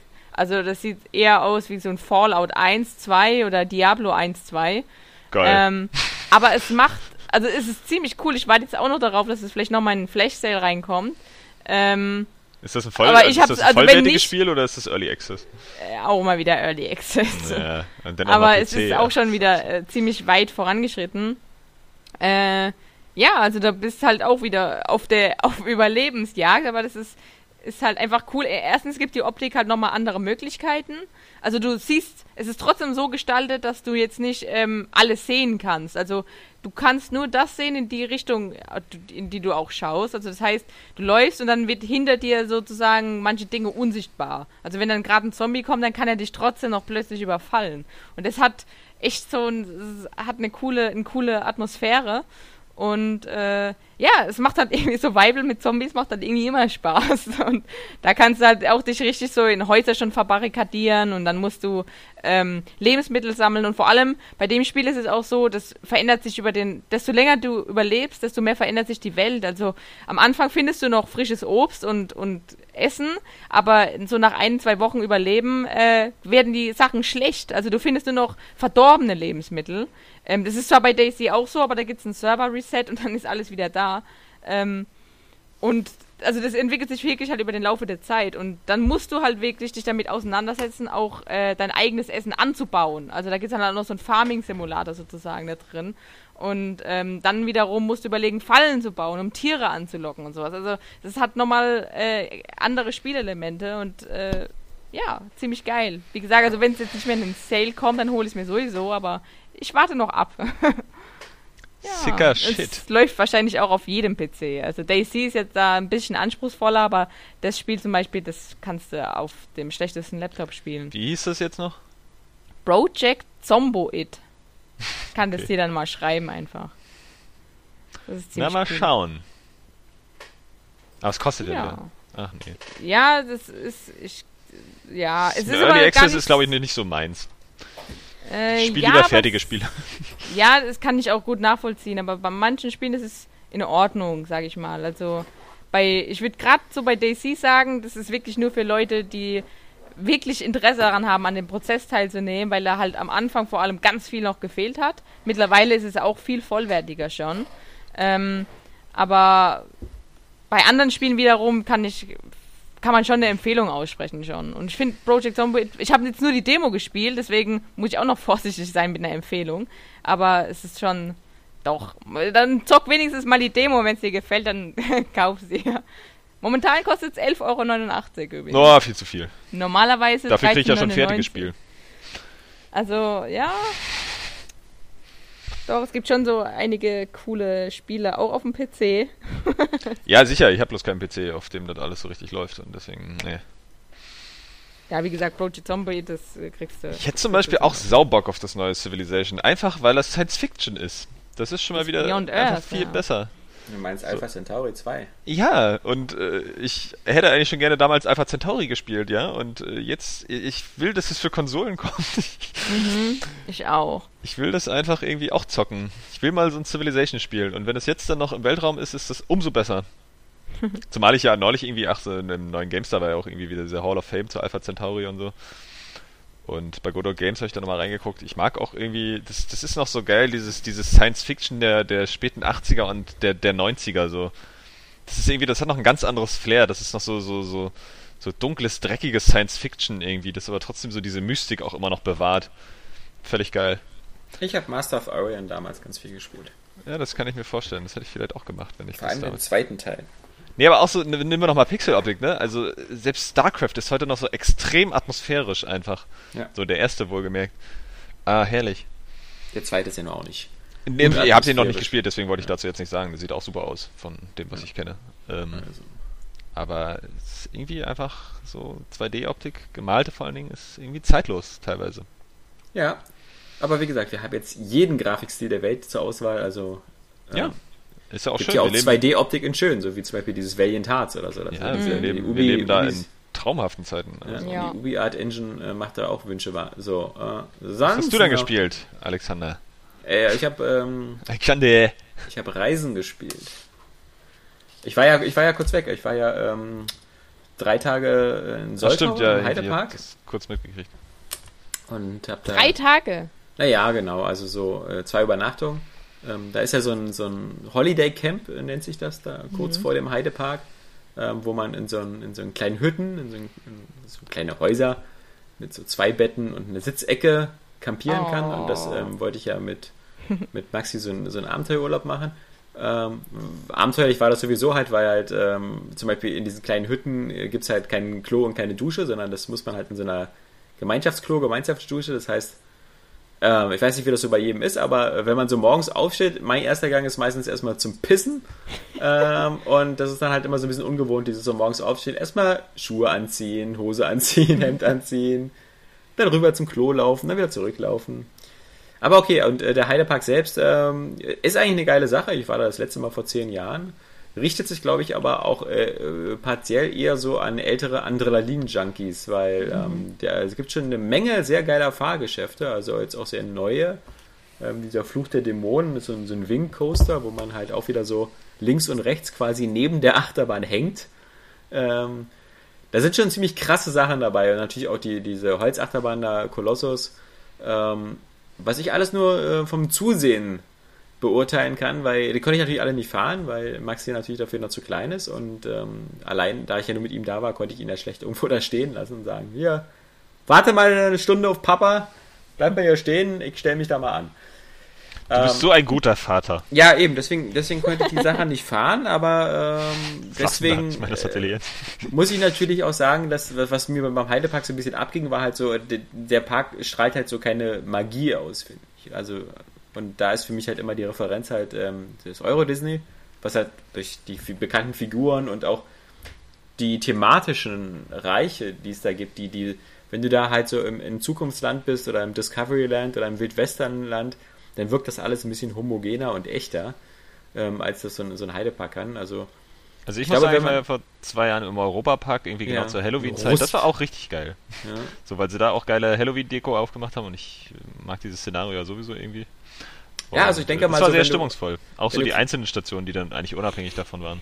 Ja, wenn du so kleine Kinder hast, dann ist das so irgendwie ähm, nicht, nicht der ideale Park, der Heidepark. Es gibt zwar auch was für, also ich bin da diese, äh, der, den Grottenblitz gefahren, das ist so eine Achterbahn, die aussieht wie eine Lokomotive und die durch so ein, Rottenblitz hört sich aber. Ja, hört, sich- hört sich an wie Ein so ein. Quickie bei dir, ja. ja. Quickie bei Saskia ist der Grottenblitz. ähm,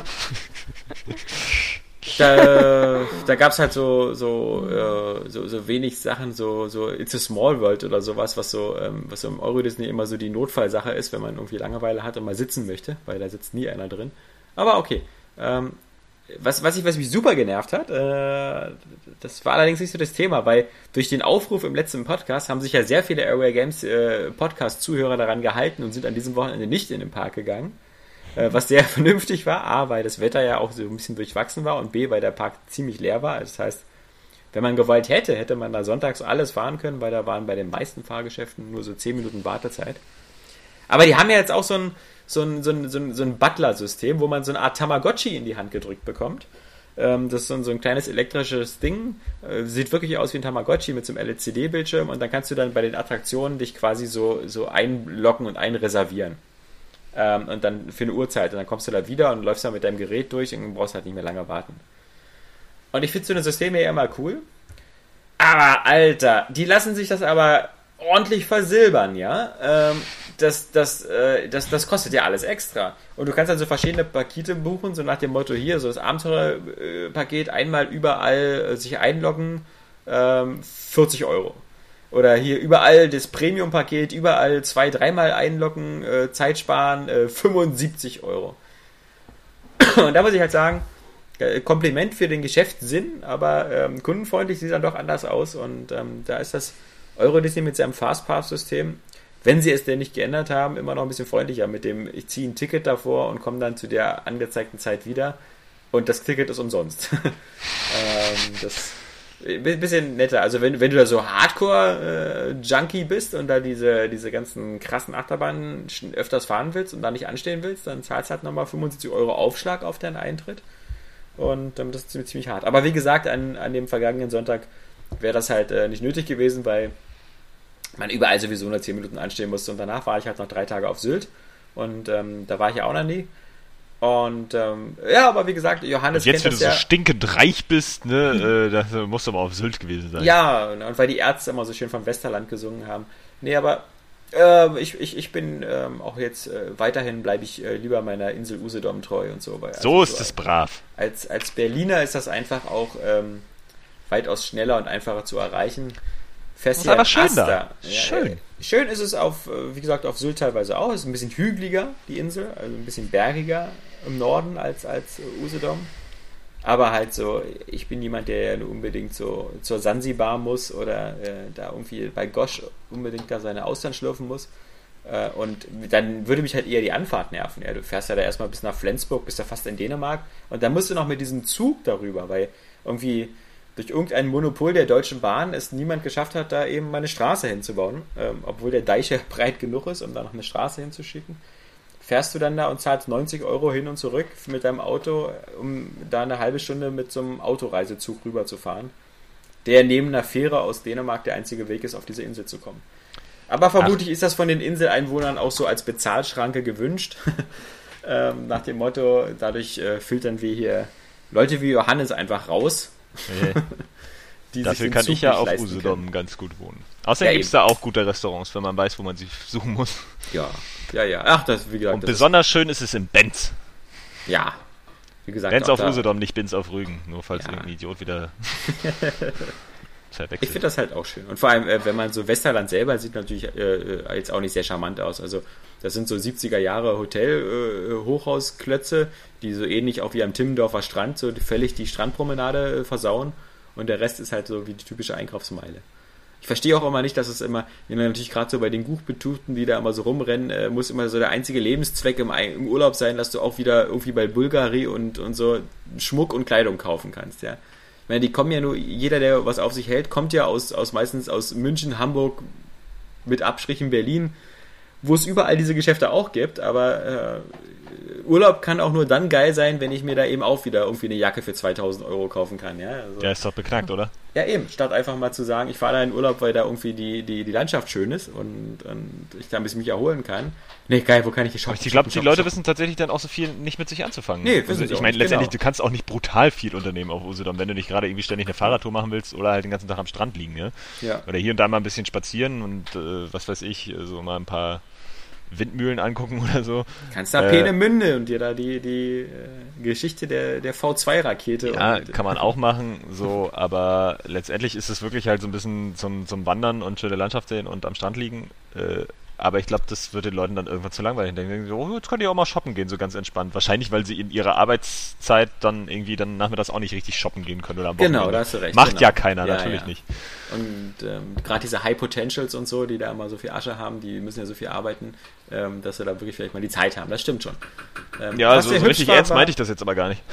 Ja, nö, aber ist, ist vermutlich auch was dran. Und was sehr hübsch war, war, war so ein Etablissement, das nannte sich die Kupferkanne. Das war wirklich hübsch. Das war so ein ehemaliger Bunker aus dem Zweiten Weltkrieg, der aber jetzt dann so umgebaut worden ist und äh, so ein Restaurant ist und wo man draußen in so, ein, wie in so einem kleinen runden Dünung sitzt da. War sehr nett.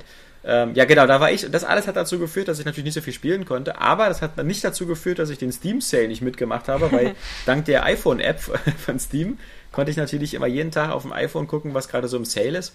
Und habe dann natürlich viel ähm, äh, noch irgendwie so die Sammlung vervollständigt. Hat so eine Sachen wie, wie Fallout New Vegas, ähm, Saints Row ähm, 4 nochmal und, und Da sind ist ja wieder der Kunstsammler, ne? Ja, Die genau. Spiele nur kauft irgendwie, um sie dann zu bewahren.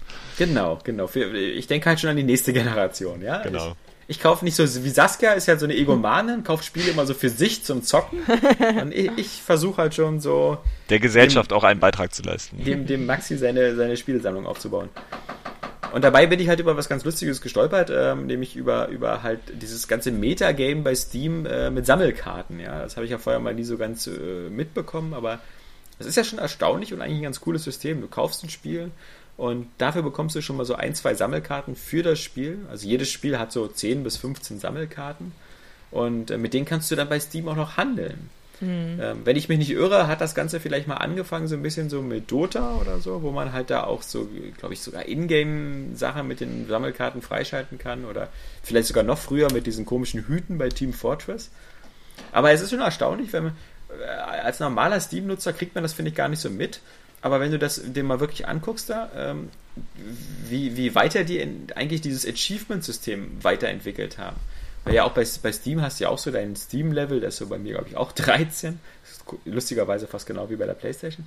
Ähm, und da Nee, bekommst das du ja Zufall, du. Auch, auch so Punkte fürs, fürs Durchspielen, aber eben auch so, je nachdem, wie viel, wie viel von diesen Sammelkarten pro Spiel du hast. Und die meisten Sammelkarten kannst du halt im Spiel äh, freischalten durch, durch eine bestimmte Spielzeit oder das Erreichen von bestimmten Zielen.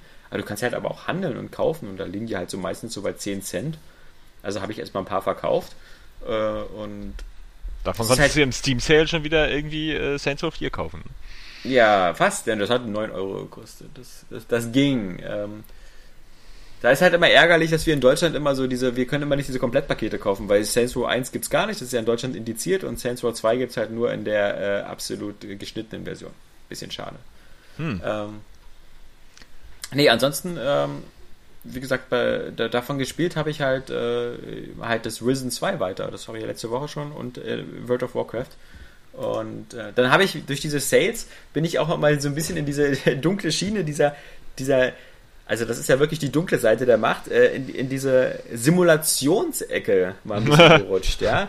Und äh, da habe ich mir natürlich den Eurotrack Simulator geholt und äh, bin da, habe da meine, meine Fuhren durch Berlin gemacht und äh, von Berlin nach Magdeburg und von Berlin nach, äh, nach nach, nach Polen. Und äh, das ist natürlich überhaupt nicht cool. Also ich weiß nicht, Saskia, wie ich dir das verkaufen soll. Das ist äh, stupide hoch 10. Das ist grafisch sehr ansprechend. Ähm, so diese Simulation der, des Lasters und so, der sieht halt sehr schick aus. Ähm, aber das eigentliche Spiel ist natürlich so, das ist halt so pervers. Guck mal, ich komme ja, komme ja aus dem Urlaub und bin da ja von, von, von, von Sylt nach Berlin, fährst du halt auch so fünf Stunden Autobahn. Und dann setzt du dich zu Hause hin und fährst nochmal eine halbe Stunde virtuell mit einem Laster, der so mit 70, 80 Stundenkilometer durch die Gegend kriecht, eben auf der, auf der rechten Spur auf der Autobahn ähm, und fährst dann so durch so etwas mäßig äh, glaubwürdig simulierte Sachen. Also das, du fährst halt durch so, so komische Städte, das soll dann Berlin sein und das ist daran zu erkennen, dass so im Hintergrund irgendwo mal so der Fernsehturm ist, aber es sind natürlich, die versuchen auch so halbwegs so diese, diese Autobahnen nachzubilden, so von wegen, dass es eine A10, dass es einen Berliner Ring gibt und äh, halt auch dann so die A7 und A6 und A2, aber ähm, das sieht halt natürlich alles irgendwie gleich aus und ist halt immer witzig, wenn du dann die Ausfahrten hast, so nächste Ausfahrt Magdeburg und so. Aber äh, das ist halt. Das ist, irgendwie also, völlig, das ist irgendwie psychologisch hochinteressant, warum man sowas eigentlich spielt. Ne? Ja, extrem. Und vor allem dann, dann kannst du ja zum Beispiel noch Radiosender einstellen, ja, ähm, bei dem Spiel. Weil das natürlich, das ist so ganz, ganz obskur. Du hast äh, die Möglichkeit, äh, da einfach noch ähm, so Streaming-Radiostationen einfach anzuzeigen. Und dann hast du die Simulation perfekt. Dann sitzt du da auf dem Bock von deinem Laster, fährst durch die Gegend und hörst dabei so, so Country-Mucke oder so, ja. Das ist, also, das ist gruselig, ja. Wie, aber noch wie, geiler ist doch Spin Tires. Ja, Spin Tires ist noch ein bisschen teuer momentan, aber ähm, das, das war ja nur so ein Spaß, genauso wie ich mir geholt habe den Kfz-Mechaniker-Simulator, wo du so, so eine Werkstatt hast. Weil ich glaube, was diese Spiele immer so ein bisschen auch noch ausmacht und was sie manchmal retten kann, ist, dass all diese Spiele natürlich immer so, ein, so einen Wirtschaftssimulationsaspekt mit drin haben. Mhm. Also in allen Spielen kannst du irgendwie Geld verdienen und mit deiner eigenen Firma arbeiten. Also auch dieses, ich mochte ja früher gern so Spiele wie der Planer oder Industriegigant oder so. Und so in abgeschwächter Weise sind diese Elemente da auch immer drin. Und das, das ist, glaube ich, so das Einzige, was so motiviert. Ist so, boah, ich kann jetzt hier endlich meine Firma aufbauen, ich kann hier ein bisschen mehr Geld verdienen, ich kann mir einen besseren Laster kaufen oder ich kann mhm. meine Werkstatt vergrößern und so. Aber im Grunde ist das natürlich alles, ähm, also in, in diesem Aspekt äh, der Simulation äh, schon, schon ziemlich fragwürdig, ähm, dass man damit seine Zeit so vergeudet, ja, weil ich, ja, also spielerisch ist das natürlich, also gerade so das Autobahnfahren beim Eurotruck-Simulator ist jetzt nicht so anspruchsvoll. Ich Klar, weiß auch nicht, das muss, das muss irgendwas auf irgendwas basieren, was so, so, so in uns ist. Ich weiß auch nicht. Ich kann ja. mir das nämlich auch vorstellen, dass es ganz entspannt ist, mal sowas genau. zu spielen. Ja. Und irgendwie ganz nett. Das ist vielleicht auch einfach mal so, so, so vielleicht hat es so ein Reisefeeling oder so eine Sightseeing-Tour oder so. Also dazu müsste es halt grafisch wirklich geil sein. Das ist aber wahrscheinlich auch wie bei, wie bei GTA 5 einfach mal so ein bisschen durch die Stadt zu fahren und sich alles anzugucken. Ist ja auch mal ich nett. Muss sagen, ja, oder mal so zu tun, als würde man die Verkehrsregeln beachten in ja. so einem Spiel. Bei mir ist es sogar so, dass äh, mein Vater war LKW-Fahrer. Mhm. Äh, und äh, ich bin dann auch immer gerne mitgefahren. Also als ich noch klein war, habe ich dann morgens um, um vier oder so sind wir aufgestanden und dann sind wir halt losgefahren mit dem LKW und ich fand halt dann, dadurch bin ich halt total LKW geprägt und finde LKWs auch generell total geil, einfach so hoch zu sitzen ja. in diesen Auto, in diesen Monster-Dingern und deswegen, also ich bin da sowieso auch schon verliebt in diese Dinger. Aber was ich auch noch erwähnen wollte, ist nämlich, ich finde, also mir persönlich macht es auch immer total viel Spaß, wenn so ein, so ein Aufbau, Simulator, Fortschritts, Freischaltungsspielprinzip mhm. drin ist. Ich weiß nicht, irgendwie macht das total süchtig, auch bei, bei äh, SteamWorld Dick, was ich ja dann auch total ja. durchgesuchtet habe. Ähm, das macht einfach Spaß. Du, vor allem auch wirklich so dieses, dieser direkte Fortschritt, auch wie bei, wie bei Min Minecraft. Du, du baust irgendwo Erze ab und dann gehst du wieder zurück zu deinem Haus und baust dann wieder neue Gegenstände und so. Ich finde, das, das, das bringt dich da voll in die Welt rein und macht einfach total süchtig, so ein Spielprinzip. Also das und Deswegen kann ich es nachvollziehen, ist, nachvollziehen, eine virtuelle Werkstatt zu äh, anzuheizen. zu ja, betreiben. es ist ja auch so einfach in Spiele einzubauen. Also für mich ist immer noch mhm. so ein mhm. bestes Beispiel so Fable, ja. Also mhm. was habe ich da äh, äh Guitar Hero gespielt in Fable, um damit Geld zu verdienen oder an der an der Bar Bier ausgeschenkt oder oder diese ganzen Minispiele, ja. aber die einfach so cool waren, weil du dafür dann Immobilien kaufen konntest und da dann die Miete einnahmen genau. und sowas und irgendwann so, so der, warst du dann so der Immobilienmogul von von Albion oder so. ähm, das, das finde ich, ähm, dass jedes Spiel sollte sowas immer einbauen, weil es ja, funktioniert immer. Ähm, ich auch. ohne viel Aufwand, immer so eine kleine Wirtschaftskomponente, kommt immer. Ja, ja aber wie gesagt, ansonsten bist du auf, ähm, auf, auf, auf, auf äh, halt die Reisen und halt so ein bisschen Steam Sales kaufen und halt noch ein bisschen, als ich dann zu. Meine, das war natürlich auch wieder typisch, als ich dann zurück war, ähm, war das erste, was ich natürlich wieder gemacht habe, war wieder ein bisschen WoW spielen, weil das, das, das äh, zeckt einen dann doch immer am meisten an momentan. ähm, weil man da auch sofort drin ist und sofort weiterspielen kann und weiß, was man da äh, zu tun hat und dann nicht wieder so eine Einarbeitungsphase braucht. Aber so auf den, auf den Next-Gen-Konsolen ähm, war ja jetzt auch nicht so viel los. Also wie gesagt, dieses Valiant Hearts werde ich am Wochenende mal reinziehen und mhm. bei UFC habe ich mal kurz reingeguckt, aber ist halt so nicht so mein Ding und es ist halt so geil, wie bei UFC sich so die Leute im Netz quasi so in zwei Teams gesplittet haben. Die einen, die das so bis aufs, aufs Blut verteidigen und die anderen, die das total scheiße finden. Und, äh, weil gerade speziell der neue Teil total scheiße ist oder weil die immer noch die ganze Serie einfach kacke Nee, nee, gerade speziell der neue Teil. Also, okay. also die, die, es gibt, es gibt so viele, viele Kampfsportfreunde, die so aus der Ecke Fight Night und sowas kommen und die halt in den äh, Tests halt immer wieder bemängeln, dass UFC halt so keinen richtigen Punch hat. Also ähm, das eigentliche Kämpfen hätte halt nicht so genau diesen Impact. Ähm, das wäre so das Hauptkritikpunkt. Daneben gibt es halt noch so Kritikpunkte wie, dass es so keine richtig vernünftige Singleplayer-Karriere hat. Da werden halt nur so, so ein paar Mal so in UFC-Videos eingeblendet, aber man hat halt nicht so einen richtigen coolen ähm, Fortschrittsmodus. Aber das, dieses, dieser fehlende Punch, der halt bei vielen so als, als, als Hauptnegativpunkt gesehen wird, der wird dann wieder von einigen UFC-Fans halt wirklich eben als realistisch äh, genommen und gesagt, naja, weißt du, also es geht ja mehr so um, um, um Tritte, um, um Griffe, um, um auch manchmal so ein bisschen wie Ringen. Also es ist halt bei UFC nicht so mal so wie beim Boxen, dass man einem immer so ordentlich in die Fresse zimmert und hofft, dass dann oben in der Stube die Lichter ausgehen, sondern das ist halt auch so ein bisschen noch... Ähm, ja, so, auch, auch so taktische Griffe und, und all sowas. Und das ist halt, äh, soll, soll halt von dem Spiel gar nicht so schlecht getroffen sein. Plus halt, dass diese Ignite Engine halt eben natürlich wieder ganz cool aussieht. Ähm, aber ich kann dazu halt gar nicht sagen, weil ich halt äh, weder, weder UFC-Fan bin noch das verfolge. Ist ja auch ein bisschen schwierig in Deutschland. Und ähm, mich reizt das aber auch nicht so, ne? Ich habe ja irgendwie den, den, letzten Teil oder so mal angespielt. Das ist mir dann doch irgendwie zu technisch. Also es hat mir auf jeden Fall genau. weniger Spaß gemacht als dieses das WWE 13 oder so. Mal zum Vergleich, was ja auch sehr, also sich schon eher komplexer handelt als jetzt so ein normales Beat'em Up oder so. Genau, ich aber mochte also, damals dieses Rocky-Spiel von Ubisoft, ähm, weil man da so auch die Geschichte der Filme nachspielen konnte und dann halt so alle Gegner, so wie Clubber Lang und so, da als äh, vermöbeln konnte als Sylvester Stallone. Das fand ich damals ganz cool. Das war aber halt auch super arkadisch und super einfach. So ein Filmbezug ist ja auch immer gut, ne? Deswegen ist es eigentlich auch geil bei dem neuen UFC, dass da Bruce Lee bei ist. Ja. Ich würde auch nur mit dem spielen, glaube ich. aber ähm, ich finde es halt, äh, auch schon mit Fight Night wurde mir das Ganze auch ein bisschen zu simulationslastig, weißt du, wenn du so dann so mit, mit beide Hände getrennt äh, steuern konntest mit Analogsticks und sowas, da, das ist dann für die Fans bestimmt schon ziemlich cool, weil es dann auch mehr Möglichkeiten gibt, aber ja, wie gesagt. UFC ist halt ganz cool, aber äh, wäre jetzt nicht so das gewesen, wo mich, wo ich, wo ich da auch irgendwie qualifiziert was sagen kann, weil auch diese ganze UFC ähm, Lustig ist, dass äh, UFC äh, kurz äh, dieses Mixed Martial Arts äh, in dem einen Film vorkommt, den ich vor kurzem gesehen habe, nämlich äh, diesen Film 2 vom alten Schlag mhm. mit Robert De Niro und Sylvester Stallone, wo sie halt quasi beide ihre, zwar mit anderen Namen, aber so zwei alterne Boxer spielen, die nochmal in den Ring treten. Und da legen die sich dann auch kurz mit so einem UFC-Typen an und hauen ihm einmal ordentlich in die Fresse, nach dem Motto, so Boxer sind die eigentlichen härteren Kämpfer und UFC ja. ist mehr so Pussykram. Ja, ja, ja, klar. Das ist halt das so ich, witzigerweise habe ich da gestern so mit, mit äh, äh, Freunden auch drüber diskutiert, dass da immer Mensch, Leute ja irgendwie auch, auch, so, nee, aber dass, dass zum Beispiel die Amis auch immer meinen, so ihr, ihr American Football wäre halt so viel härter als so dieses Pussy-Fußball, was ja. halt so der Rest spielt und so. Wie, wie idiotisch das so ist, diese Vergleiche zu machen. Einer auch meinte, ja, so und auf dem Mond ohne Gasmaske zu kämpfen äh, oder ohne Atemmaske zu kämpfen, ist dann erst der richtige Shit und so. Das ist halt einfach, das ist doch bescheuert. So, ähm, Wobei jetzt sehr, sehr viele Amerikaner plötzlich Fußball gucken. Also das soll ja wohl, jetzt mittlerweile sollen mehr Amerikaner Fußball gucken, also die WM, als äh, den Super Bowl. Ähm, ja, so langsam wird es wahrscheinlich populärer irgendwie, ne? Ja. Krass. Nach dem gestrigen Spiel, ähm, keine Ahnung, ob das noch so populär bleibt. ja, sie haben ja trotzdem sich ganz gut gehalten.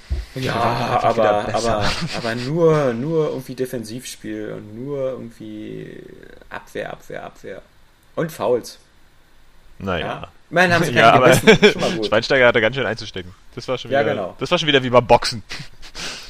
Aber der Müller ist eine geile Sau. Der ist, der ist auch so einer, das, das, ich finde, dieses Tor, was Müller gemacht hat, war so ein, war so ein Tor, wo, wo, was ihn manchmal unterscheidet von anderen Mannschaften.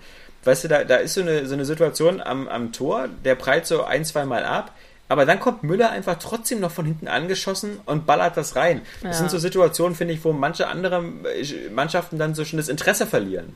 weißt du, wenn so, wenn so vorne so zwei, dreimal was passiert, so, ja, okay, das hat jetzt nicht geklappt oder so. Aber dann noch eiskalt eben nochmal so, nochmal so ein, auch ein wunderschönes Tor, muss man Ja, sagen. ja. So, also besser als alle anderen. Ich liebe das, wenn das so irgendwie einfach an allen vorbei, so von, von irgendwie Ja. aus der Stratosphäre raus, so an allen Hindernissen irgendwie vorbei, einfach so in so eine Ecke rein. Hayukin! ja, genau. Äh, War cool. hervorragend. Ähm, Ja. So, also so viel die, die, die, die Spielerunde. Kommen wir vielleicht nochmal zu den News der Woche. Da kann Saskia vielleicht nochmal so aus, aus dem Bauch heraus vielleicht äh, sagen, Die was, News was, der Woche. Also, so aus Auf- seiner Wampe heraus. ich kann auf jeden Fall direkt mal den ersten Aufreger ist, finde ich persönlich, äh, Sims 4. äh, dass von Grund auf keine Pools gebaut werden dürfen und auch äh, so eine Kinderstufe fehlt, also die, die jungen Kinder. Also das ist so. Ja, wird alles das, mit das DLC schreit ja so nach, ist doch klar. nach äh, Die Sims 4 Sommer Pool Party Update Add-on. Pool Und Kinderparty. äh, jetzt auch mit Kindern zum Großziehen. So, es ist so. Also ich meine, wie offensichtlicher kann EA noch äh, kapitalistischer werden? also Da zeigen sie sich wieder von der besten Seite. ich finde es echt, es ist so, es ist, ich meine, ich hatte echt so Interesse, weil Sims 4 sieht cool aus und ich habe einfach mal wieder Bock halt auf dieses Spielprinzip. Ist halt so ganz einzigartig. Und äh, meine Entscheidung wird jetzt wohl so fallen, dass ich mir wahrscheinlich wieder Sims 3 einfach kaufen werde. weil das ist, ich finde das so ein, so ein Feature, was von Anfang an bei jedem Sims von Grund auf drin war, äh, Pools zu bauen. Einfach nur Ja. blöde Pools, mit in denen du deine Sims ertränken kannst, wenn du die Leitern rausbaust. Äh, einfach nicht mehr da. Ja, äh, die haben aber gesagt natürlich, ja, wir haben unser Sims so toll gebaut, das wird eine rosige Zukunft haben, damit ihr über die nächsten Jahre das beste Naja. Sims ever bekommt. Und, ja, komm. Also ich finde, das ist echt so. Ja, vielleicht ist der Shitstorm auch so groß, dass sie das dann einfach auch kostenlos nachliefern oder so. Und dann sich von dieser Idee trennen, dass es ein Bezahl-Add-on wird. Also, was ich mal vermute. Meine, ja- Zumal man eigentlich auch immer bei gewissen, also bei Fortsetzungen geht man ja nun wirklich davon aus, dass sie irgendwie auch so ein bisschen schon einfach das alles beinhalten, was der Vorgänger hatte, ja, und dann halt Neues liefern. Aber du weißt doch bei The Sims 4 genau, dass halt in den Add-ons dann nachher auch wieder das nachgeliefert wird, was auch die anderen Vorgänger schon in den Add-ons nachgeliefert haben. Dann mal hier so ein, so ein Skiurlaub oder äh, dann Hausparty oder Haustiere oder was weiß ich so. Ja. Also es wäre jetzt echt mal witzig, wenn da schon von Anfang alles drin wäre und dann nachher, was weiß ich, die Sims auf dem Mond oder so. Ja, ähm, keine Ahnung. Aber wird ja wieder nicht. So, und das ist doch irgendwie, ich weiß gar nicht, was man von diesem Spiel erwarten soll, was jetzt da großartig neu dran wäre. So, ich habe auch Lust, es zu spielen, weil ich halt auch seit dem ersten keins mehr gespielt habe, weil, wie gesagt, PC und ähm, auf Konsolen liefen die ja dann, glaube ich, nicht immer ganz so pralle und das kann man ja jetzt vielleicht irgendwie eher erwarten. Aber ey, wirklich. Ich glaube, EA fühlt sich auch immer ganz wohl, einfach so das, das Arschloch der Nation zu sein. Ja, wenn es halt aufgeht, also äh, bei den Sims hat es ja geklappt. Also die haben sich ja dumm und lustig verkauft, diese ganzen Add-ons. Bis zum Ikea-Paket und sonst was. Also Das ist auch Ähm, so absurd. ich glaube, ich Ja. habe bei Saturn mal gesehen, so eine Sims 3 Complete Edition, irgendwie für 99 Euro oder so, wo dann so Ja, irgendwie. Wenn du dir alles irgendwie zum Launch kauf, gekauft Ja. hättest, hättest du, glaube ich, 600 Euro oder so bezahlt. Genau, Also ja. das ist echt... Also ich meine, da braucht man sich auch nicht wundern, dass EA das weitermacht, aber ich meine, wie arschlochmäßiger kann ein Unternehmen eigentlich sein? Das geht Oder ja wie wirklich blöde überhaupt- können eigentlich die Kunden sein? Ja, ja, allerdings. klar. Das ist, Das ein, stimmt das, ist eigentliche auch. Problem.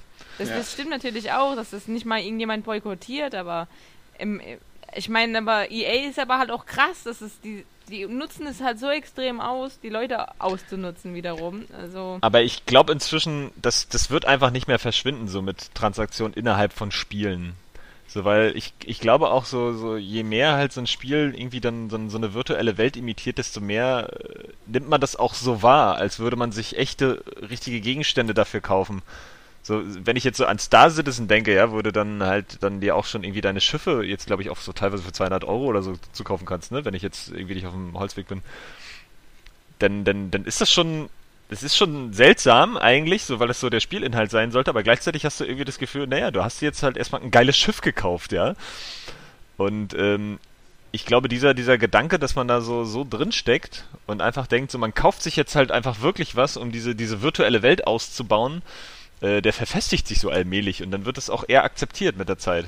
So, die Preise sind dann natürlich trotzdem noch andere, so, aber ich, ich glaube nicht mehr, dass das noch verschwindet. Die, die Frage ist bloß natürlich immer, wie, wie sehr wirkt sich das auf Spiele auf, so wo das halt einfach nicht so viel Sinn macht, ja, die einfach nur so eine Geschichte von Anfang bis Ende erzählen und nehmen wir mal Dead Space 3, so, wo das ja halt alles ein bisschen Banane war. Ja, ähm, aber wie gesagt, du darfst auch nicht ähm, vergessen, das, ich glaube, so der, der, der Sims-Markt ist auch so ein Markt, weißt du, der ist so ein bisschen so wie der Skylanders-Markt oder so. Den, den sehen wir mehr so von der Entfernung und können das nicht so richtig nachvollziehen. Wenn du bei Skylanders ernsthaft mitspielen willst, dann hast du jetzt auch in den letzten zwei, drei Jahren über 1000 Euro ausgegeben. Ähm, wenn, du, wenn du da wirklich alle Figuren sammeln möchtest und so. Ähm, und ich glaube halt, es gibt, es gibt wirklich ähm, Leute, die halt wirklich nur die Sims spielen, die so und, und ähm, die kaufen sich halt nicht jeden Monat ein neues Spiel, sondern die kaufen sich alle zwei, drei Monate ein neues Sims-Update und freuen sich dann halt über die neuen Möbel und ähm, wie gesagt, auch da wieder, wie bei den Indie-Spielen oder sonst was. Wenn das halt nun mal äh, eine Million Menschen so gefällt, äh, dieses stupide System, und äh, dann, dann soll man das halt so machen. Und den Wunsch, dass eine Fortsetzung immer mindestens den Level hat ähm, wie die Vorgänger, das haben wir ja schon beim Konsolenwechsel gesehen, dass das meistens zurückgefahren wird. Also gerade ein gutes Beispiel war ja Forza Motorsport 5, was ja vom Umfang her viel, viel geringer war als Forza Motorsport 4.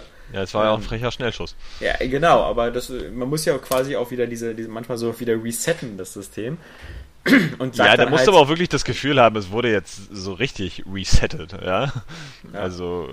Ich, ich bin halt bloß der Meinung, dass, ähm, wie gesagt, äh, äh EA ist da eiskalt, klar, und, hm. und nutzt halt äh, äh, das System völlig aus. Auf der anderen Seite ist EA deswegen nicht irgendwie äh, der Hitler-Konzern, ähm, weil, weil, wenn, solange die Leute das halt äh, kaufen und es da draußen irgendwelche Sims-Spielerinnen, sage ich jetzt mal vor allem, äh, gibt. ja, ich glaube, äh, es ist ziemlich halb-halb, also. Ja, genau, Saskia. Also, ja, doch. Also ich kenne also weitaus mehr Frauen, die da spielen, als Männer.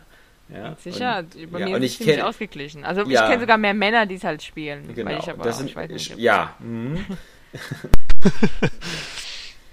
das nee, ist kein nee, Streitpunkt, weil man nicht. das überhaupt nicht prüfen kann. ähm, äh, also. Genau wie Animal Crossing. Das ist auch ziemlich, ziemlich halb, halb äh, aufgeteilt, so die männliche und weibliche Zielgruppe. Also. Ja, das glaube ich vor allem in Japan, weil da eben so alles, alles, alles spielen, aber. ähm, nee, aber bei den Sims meine ich halt nur, ähm, die, die, soll EA das so machen? Sollen die das so verkaufen? Und äh, ich, ich meine halt bloß die Leute, die halt zum Beispiel diese Sachen kaufen, das sind halt nicht deswegen gleich Vollidioten oder so.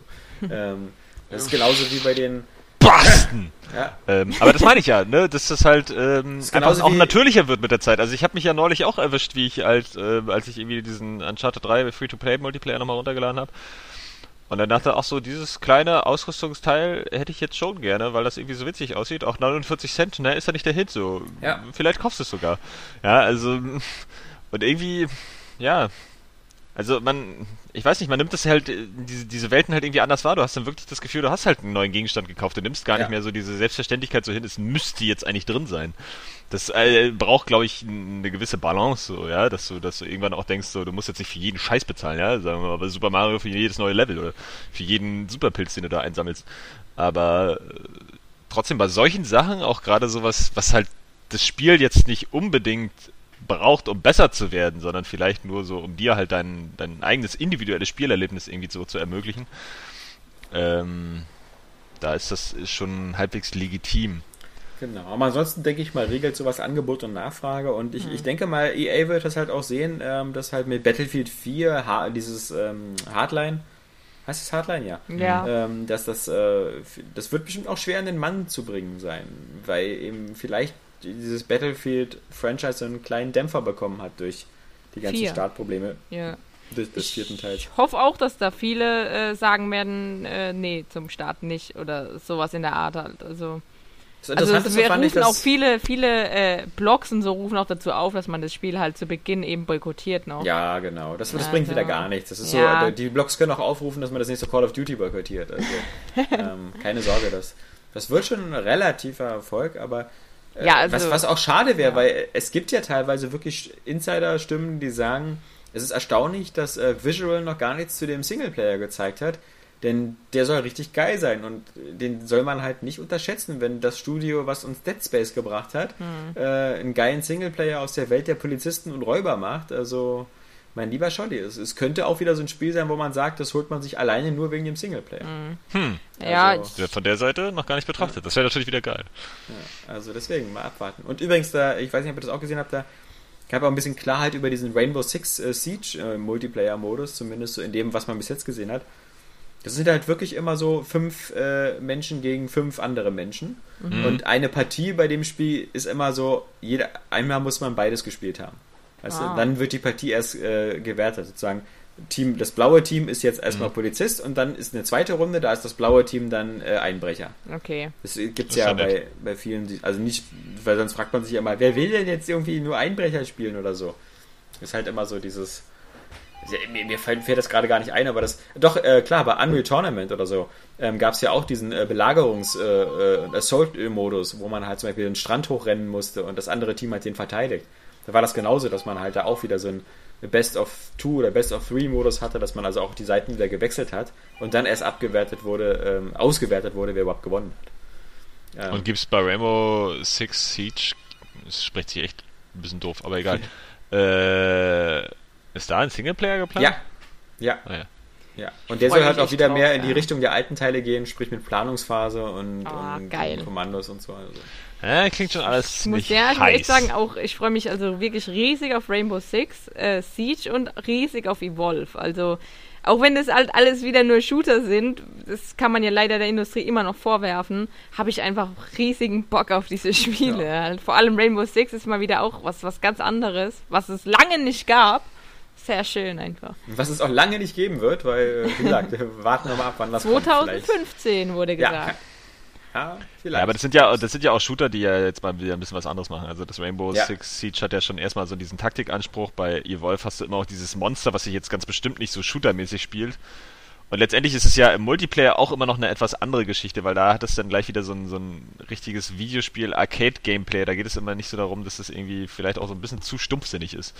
So wie es ja oft dann so in den Singleplayer-Bereichen dann einfach ist. Ich glaube, Also bei Evolve ist das, ist das auch so, dass ähm, äh, teilweise du irgendwie so eine Präferenz am Start des Matches abgeben kannst, welche Klasse du spielen willst, dass der, aber im Grunde aber dann sonst die leeren Plätze einfach so wie verlost werden. Also, also du kannst auch nicht ähm, sozusagen, wenn du sagst, ich will niemals das Monster sein oder so, du musst dann schon auch ab und zu einfach mal das Monster sein in der Partie. Das ist schon in Ordnung. Ja, so ja, ist es, glaube ich, auch am besten. Also ich würde, glaube ich, sogar in so einem Spiel fast nur das Monster spielen. Weil es halt irgendwie, Ja. ich stelle mir das leichter vor. Weil du ich dich damit auch besser identifizieren kannst. Ja, das dir ähnlicher. Das, ja, und weil ich Spasten wie dich einfach töten kann. Ja. Nee, ich hätte voll, voll Bock drauf, dieser Spurenlaser zu sein, dass man dann diese coolen Special-Attacken ausführt, um dann zu sehen, ah, in der Richtung ist das Monster und sowas. Mit so einer bestimmten Vision oder so vielleicht auch noch und so. Das, ich glaube, da könnte echt jede Klasse sogar ziemlich cool sein. Auch so ein Heiler-Typ Ja. kannst du ja auch spielen und so. Ja. Ja, Ich würde als Monster einfach immer nur gucken, wer von den anderen vier Johannes ist und dann einfach nur immer den töten. und, und den immer so, es wird, so bitter sein, wenn ich dich einfach so ohne, ohne meine Teamkameraden als einziger einfach platt Ja, mache. ja, ja, ja. So. Wir, wir Mensch, das war aber ein gefährliches Monster, denke ich mir dann so. Hm. Okay. Was Ja. übrigens auch noch groß in dieser Woche war, war natürlich äh, Crytek und der Ja. Bankrottbericht dazu. Also ähm, das wollte ich auch noch sagen, genau. Auch Rise 2 abgebrochen, eingestampft, ähm, wobei besser, da ja, unklar ist, äh, wer eigentlich die Rechte an der Marke besitzt. Also Microsoft, Microsoft und Crytek streiten sich ja darum. Also es könnte. Nee, nee, nee, nee, nee, nee, nee, nee, nee. das ist nicht ganz unklar. Also der Punkt ist, dass momentan hat eigentlich noch Crytek äh, die Rechte an Rise. Es ja, ging aber, aber darum, ja. es ging darum, ne, ne, einen zweiten Teil zu verhandeln. Und Microsoft hat gesagt, wir beteiligen uns da finanziell nur dran, wenn die Marke Rise dann uns gehört, genauso wie sie es bei Gears of War mit Epic gemacht haben. Und da hat Crytek gesagt, äh, nee, wir wollen die Marken schon behalten. Also ähnlich ähm, wie das äh, mit Crysis ist, ähm, wo sie, glaube ich, auch die Marke besitzen, äh, wo dann EA natürlich der Publisher-Partner ist, aber wo halt Crysis gehört halt nicht EA. Und ähm, ich glaube, das, das, das, das machen sie, äh, erstmal ist es sowieso immer besser, die, die Marken bei sich zu behalten, das ist sowieso immer cleverer. Haben sie wahrscheinlich bei Far Cry gelernt. Ja, genau, das war mein Punkt. Das werden sie nämlich bei Far Cry gelernt haben, wo sie bestimmt äh, auch dann ärgerlich waren, dass Ubisoft dann Far Cry 2 und 3 irgendwie so, oder mittlerweile Far Cry 4 sehr erfolgreich fortführt, halt bloß ohne sie. Ähm, das ist so eine Sache, genau. Äh, deswegen gibt es keinen Rise 2, weil sie sich auf Deutsch äh, mit Microsoft nicht geeinigt haben. Ja. Und, ähm, Ja, und es wurde ja auch abgebrochen. Also scheinbar haben sie ja, selbst auch schon daran entwickelt und ähm, das wurde halt eingestampft. Also laut diesen internen äh, äh, Angestellten, die da auch gegenüber vielen anderen Publikationen wohl ausgeplaudert haben, was da so vor sich geht. Genau, Also- jetzt bei Kotaku, also Gamestar hat das ja so ein bisschen mit angefangen, ja, der Kollege Genau. Peschke hat sich da ja unterhalten mit ehemaligen und äh, aktuellen Crytek-Mitarbeitern. Ja.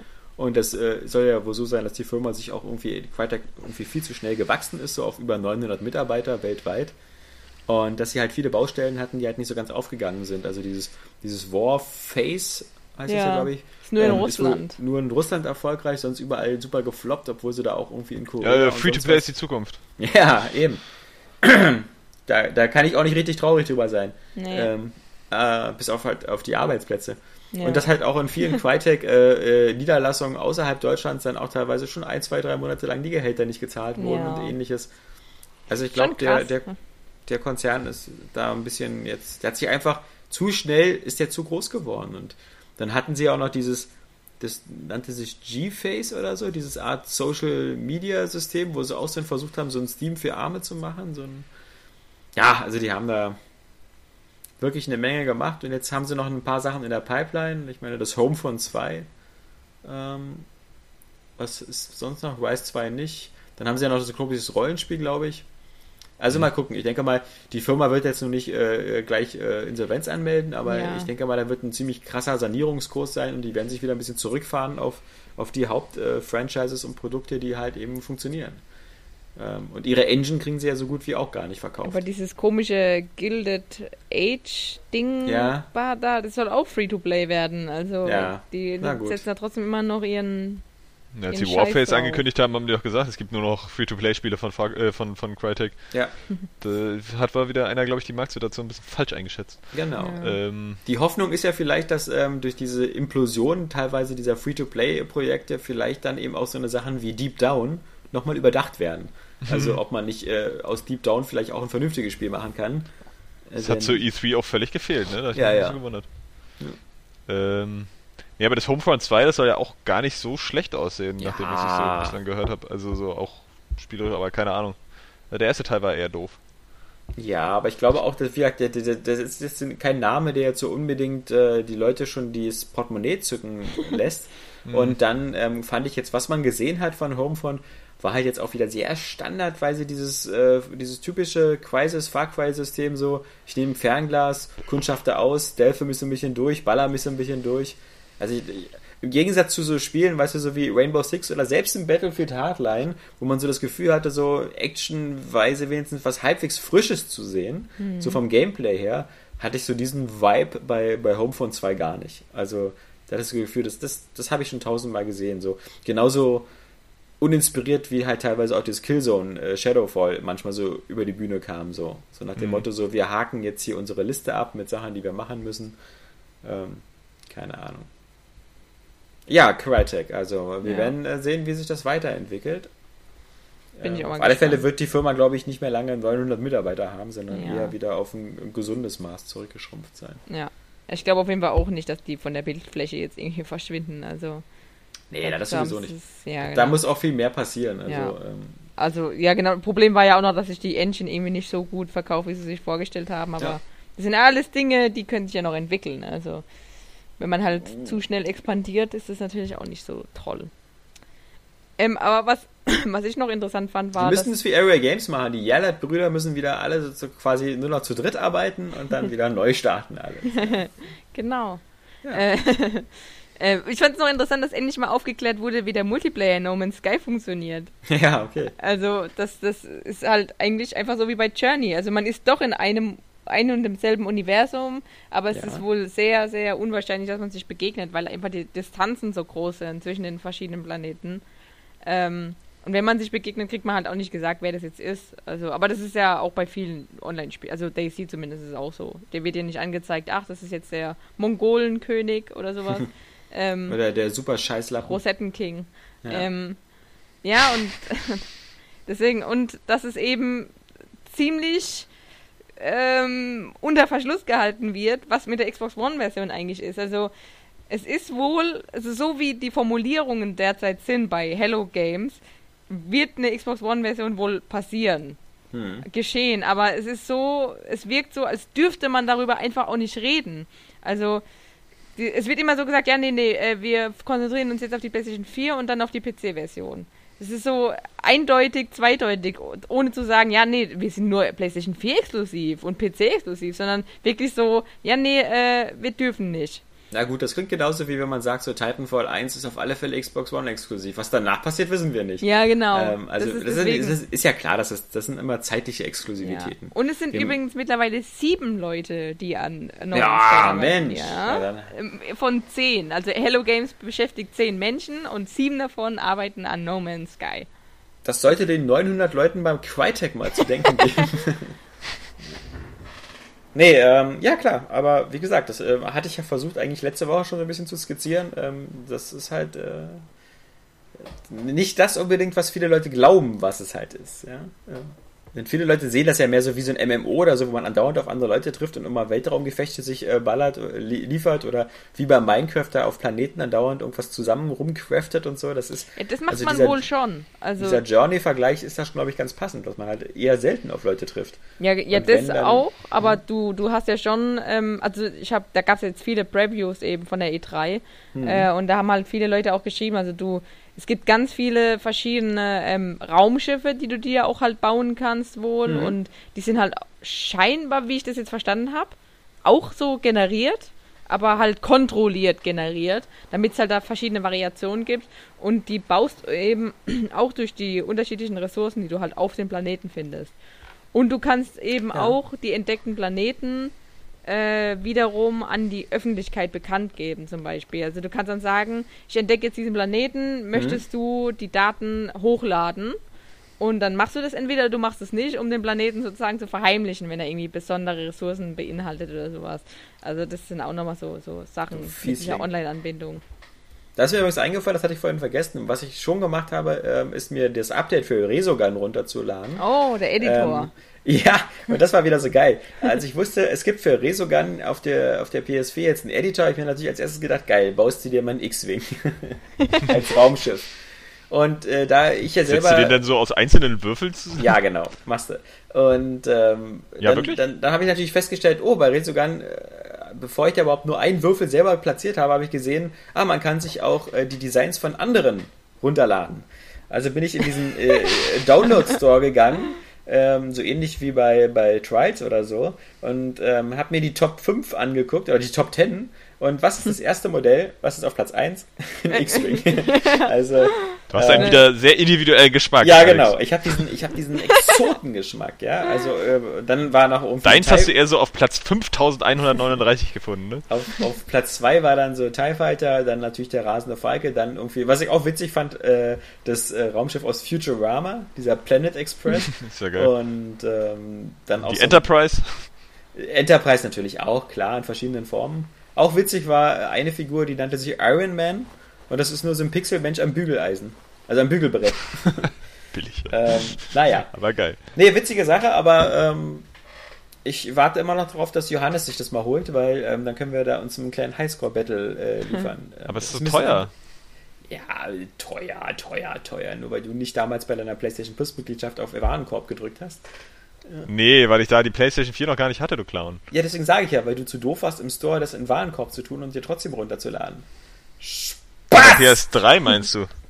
Nein, im Online-Store. Es gibt einen PlayStation Store im Internet. Ach so, ah Das ja, ist stimmt, dieses, ja. Das ist dieses Ding, ähm, was, wo, wo man auch E-Mails drüber verschickt und wo man sich so Webseiten anguckt. Und äh, dieses Internet hat eben. Klingt ja fantastisch. Ja! Du kannst Verrückte neue Erfindung, was ist denn das für ein Hexenwerk? Erzähle ich dir nach dem Podcast nochmal detailliert. Oh, Ähm, gut. Du wirst erstaunt sein, was es da alles Kann gibt. man da vielleicht auch, also ich frage jetzt mal ganz beschämt, so Videos von nackten Frauen angucken? Ah, leider nein. Leider nein. Das wüsste ich nicht, wie das gehen sollte. Schade. Also, also für mich besteht das Internet zum größten Teil aus Area Games und da habe ich solche Videos noch nicht gesehen. Also, keine Ahnung. Hm. Äh, ja, Ja, aber Resogun habe ich auf jeden Fall schon mal äh, kurz gesehen. Sieht eigentlich ganz witzig aus, so mit diesen ganzen Partikeleffekten und so. Genau, spielt sich cool. Highscore Battle, Äh. ja, den verlierst du. Meine Güte. Ja, genau. Ja. Ähm, Mario Kart, zwei Millionen Mal verkauft. Ja. Bei 8 auf der Wii U. Ganz, ganz frisch. Schon mal nett. bekannt Fehlen, nur noch 28 Millionen, um das irgendwie an den letzten Teil ranzubringen. ja. Ja, aber es, ist, es hat ja auch die Wii U-Verkäufe angetrieben und sowas. Also funktioniert. Funktioniert, wenn man, wenn man Franchises liefert, die jeder haben will. Da habe ich übrigens einen coolen Ghost auf der äh, königliche Rennpiste-Strecke. Ähm, ihr könnt euch ja gerne mal ran versuchen, den zu schlagen. Okay. Sagt Schafft ja. ihr nicht. Er meint Ja. dich. Was? Ja, ja, Er ja. meint dich, ja, ja. ja, ja. Ich werde mich daran neuen- versuchen. Stimmt, das habe ich auch zu lange wieder nicht gespielt. Obwohl wir, obwohl ich schon für sonntags immer ein wöchentliches ähm, Area Games Turnier schon aktiviert habe. Ja, sehr gut. Ja, aber beim letzten Mal bin ich nicht einfach nicht reingekommen online. Sehr gut, Nintendo. Siehst du, Ja. das, deswegen. Aber ich glaube, das hat eher was mit meiner mit meinen Interneteinstellungen zu tun. Ich glaube, da muss ich nochmal irgendwie dran rumfuchteln. Natürlich, die werden sich geändert haben in der letzten Woche. Ja, ja ähm, kann schon sein. Äh, ja. Es gab übrigens Das, auch einen neuen ich glaube, ich glaube auch so die, die Endstufe eines Fanboys fünften Mal damit an. wäre ja. wär dann auch, wäre dann auch, wenn man, wenn man sich halt selbst die Schuld dafür gibt, Ja. dass die Spiele eines Herstellers scheiße sind. Oder so. so, es liegt nur an mir. ja, ich bin schuld. Ich So, habe den meine- ist kaputt. Meine, meine Wii U ist kaputt. So, weil ich sie kaputt gemacht habe. Weil ich sie falsch bediene. Deswegen ist ist Internet so langsam. Ja, äh, es gab übrigens einen neuen Trailer zu Kingdom Under Fire 2. Ja, da bin ich ja auch richtig heiß drauf. Oh. Eigentlich bin ich da auch heiß drauf, aber irgendwie, ich weiß nicht, ist halt auch Free-to-Play, ne? Das macht es irgendwie komisch momentan. Ja, das ist ein bisschen, genau, das ist der einzige Pferdefuß. Und Aber es ist natürlich die Garantie dafür, dass du es zum Beispiel mal spielen kannst, ja. Also, ja. ähm, ist schon richtig. Ja, es fällt schon mit den ganzen Schlachten und so. Also ich bin noch nicht ganz sicher. Ich dachte eigentlich auch eher, dass es so eine Mischung aus, aus Taktik und Rollenspiel wäre, aber ich glaube, das ist eher so vor allem Hack and Slay, ne? Ja, mich erinnert es halt immer sehr stark an die Spellforce-Reihe und diese Hm. Mischung aus so ein bisschen Taktik, Strategie und Massenkämpfen. Äh, Ich hoffe halt, dass es nicht zu sehr in diese Dynasty Warriors-Reihe geht, so nach dem Motto, so töte du selber als 6000 Einheiten. Ja, wenn ich mir da so diesen einen E3-Trailer angeguckt habe, wo die da einfach die ganze Zeit nur rumgebratzt haben, echt Ja. übel, dann, ähm, naja, mal schauen. Schauen wir mal. Ich habe das auch noch auf dem Schirm, aber ich bin noch ein bisschen skeptisch. Skeptisch, skeptisch, skeptisch. Ja. Saskia, hast du noch eine News, die du, die du, die du, wo du dachtest so, boah, Ja, ich, also diese typischen äh, Auflösungsnews natürlich, die, Ja. die gehen halt immer ab wie Katze. Aber ähm, ich fand persönlich noch erschütternd diese äh, ganze, ganze Skandal um dieses Areal Kickstarter-Projekt. Also das wurde ja irgendwie letzte Woche noch so gefeiert als, als der geistige Nachfolger zu Stalker. ja, Ähm, und jeder fand es so toll und super, aber im Nachhinein, also jetzt über mehrere Tage, hat sich halt hier herausgestellt, dass es scheinbar so ein ziemlicher Fake ist. Also abgesehen davon, dass sie halt wirklich extrem wenig Geld für dieses ambitionierte Projekt äh, spenden, bespendet bekommen wollen. Also 50.000 Dollar irgendwie nur. Nur ist gut. Ähm, aber äh, hat, haben die halt auch scheinbar ihre ganze Kickstarter-Seite zusammengeklaut. Aus, entweder aus uralt ähm, äh, Konzeptzeichnungen, die auch gar nichts mit diesem Spiel zu tun haben können, ähm, aus irgendwelchen Demo-Tech äh, Tech-Demos zu einer Engine, die sie angeblich auch gar nicht verwenden. Die haben halt behauptet, sie benutzen eine eigene Engine, selbst entwickelt, aber die ähm, diese Gameplay-Sequenzen, die du in diesem Kickstarter-Video siehst, sind halt von der Unity 3D-Engine. Also das sind so, ah, es ist, ist sehr zusammengeklaut, diese ganze Kampagne und deswegen sollte man da wohl sehr vorsichtig sein. Und die haben jetzt auch so aktuell ein Video von sich selbst hochgeladen und darin gesagt, ja, äh, wir sind doch alle echt. Da sitzen halt diese fünf Entwickler auf so einem weißen Tisch, vor so einem weißen Tisch und sagen halt kurz, wer sie sind. Und das soll halt jetzt dann unterstreichen, dass doch alles ganz echt ist, was sie da machen. Also es ist, mh, ich bin mal gespannt, ja wie sie sich noch entwickelt, weil die sind mit ihrer, ähm, mit ihrer Kampagne doch schon bei 31.000 jetzt. Und das Mhm. äh, Projekt läuft erst seit drei Tagen. Also die werden wohl noch mehr äh, einspielen können. Und ich bin mal gespannt, ob da irgendwie was rauskommt bei. Also, na. Da, das ist halt leider Wäre so schon ein, witzig, so ein wenn das so Ausnahmebeispiel, der erste Betrugsfall wäre in der Hinsicht so. So, ein- so ein Kickstarter-Betrug. Ich meine, es ist ja rechtlich immer noch so ein bisschen schwierig, ne? Mit dem Geld, was da so reingefeuert Ja, wird. genau. Da hat Kickstarter Und- wohl selber noch nicht so wirkliche Recht, Richtlinien ähm, Wäre dann, wär dann echt doof, wenn solche Fake-Beispiele das dann irgendwie Mhm. kaputt machen. So, und dann irgendwann Ja. keiner mehr das, das Kickstarter will. Das Ding ist, es gab ja wirklich schon öfter spielen. mal so Be- Betrüger, aber ähm, das sind halt die Ausnahmen. Also man kann halt trotzdem nicht ähm, Kickstarter deswegen jetzt über einen über einen Haufen scheren, sage ich mal. Also da gab schon zu viele gute Pro Pro Projekte und Produkte, die auch funktioniert haben, als dass man jetzt sagen kann, ähm, ja, Kickstarter ist scheiße. man muss halt ist jedes, scheiße. jedes Projekt immer äh, auch mit einer gewissen Skepsis natürlich betrachten. Und bei sowas ist es natürlich das- gut, wenn man dann vielleicht erstmal abwartet. Ich meine, so, ein, so eine Kampagne läuft immer 30 Tage. Also das heißt, du hast sowieso so ein bisschen Zeit, um zu gucken, wie die Presse darauf reagiert und so. Da kann man das eigentlich selbst ganz gut abwerten. ähm, Wir können das abwägen. jetzt auch gar nicht so schlecht machen, weil wir ja spätestens in sechs Monaten selber bei Kickstarter sind, äh, um so wie die Krautreporter unsere eigene Seite noch im Leben zu erhalten. So Motto. ja, Ja, hoffentlich Wer finden jetzt sich hier, dann da, genug da gibt es dann Spender. nämlich bei Array Games auch das große, das große Supporter-Paket für 1000 Euro. Da kann man dann entweder mit Saskia oder mit mir essen gehen. Also wenn man, wenn man, wenn man dann zahlt. Also auch das Essen. Das kommt dann nach oben drauf. Äh, So, Aber- und dann kann man sich auch die Wertung bei Tests dazu kaufen noch, ne? das kann man jetzt schon. Also da kann ich dir die Preistabelle schicken. Also ja, ist ja, wir haben ein Fünf-Sterne-System, das ist recht einfach. Also, ähm, Ja. ja. Fünf Sterne Ein Stern, kosten halt ein Euro, den gewissen zwei. Sterne, zwei Euro. Zwei Euro, ja. Nee, ja. Ja, Na, was denn du? ja, hat Saskia gesagt. ja. Du hast nie gesagt. Nee. Über, ja, ja. Ja. Ist ein bisschen lahme Woche gewesen, ne? Keine News, keine neuen Spiele. Ja, ich, so muss, ich persönlich finde, es gab schon gute News. Also es wurde ja auch ein neues Siedler zum Beispiel angekündigt. ist ja eigentlich ganz nett.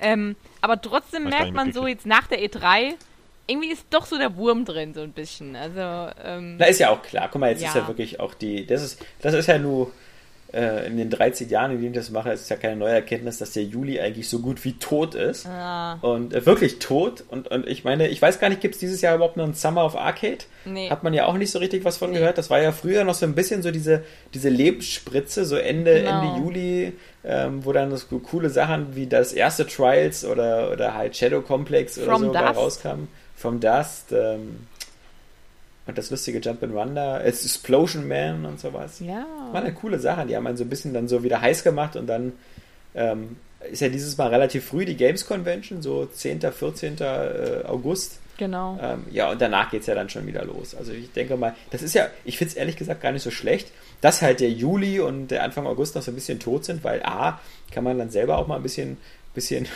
das Wetter genießen äh, Ja. und hat nicht so das Gefühl, so Hammergeile wieder, Wetter. scheiße, warum spiele ich jetzt nicht GTA 6, ja?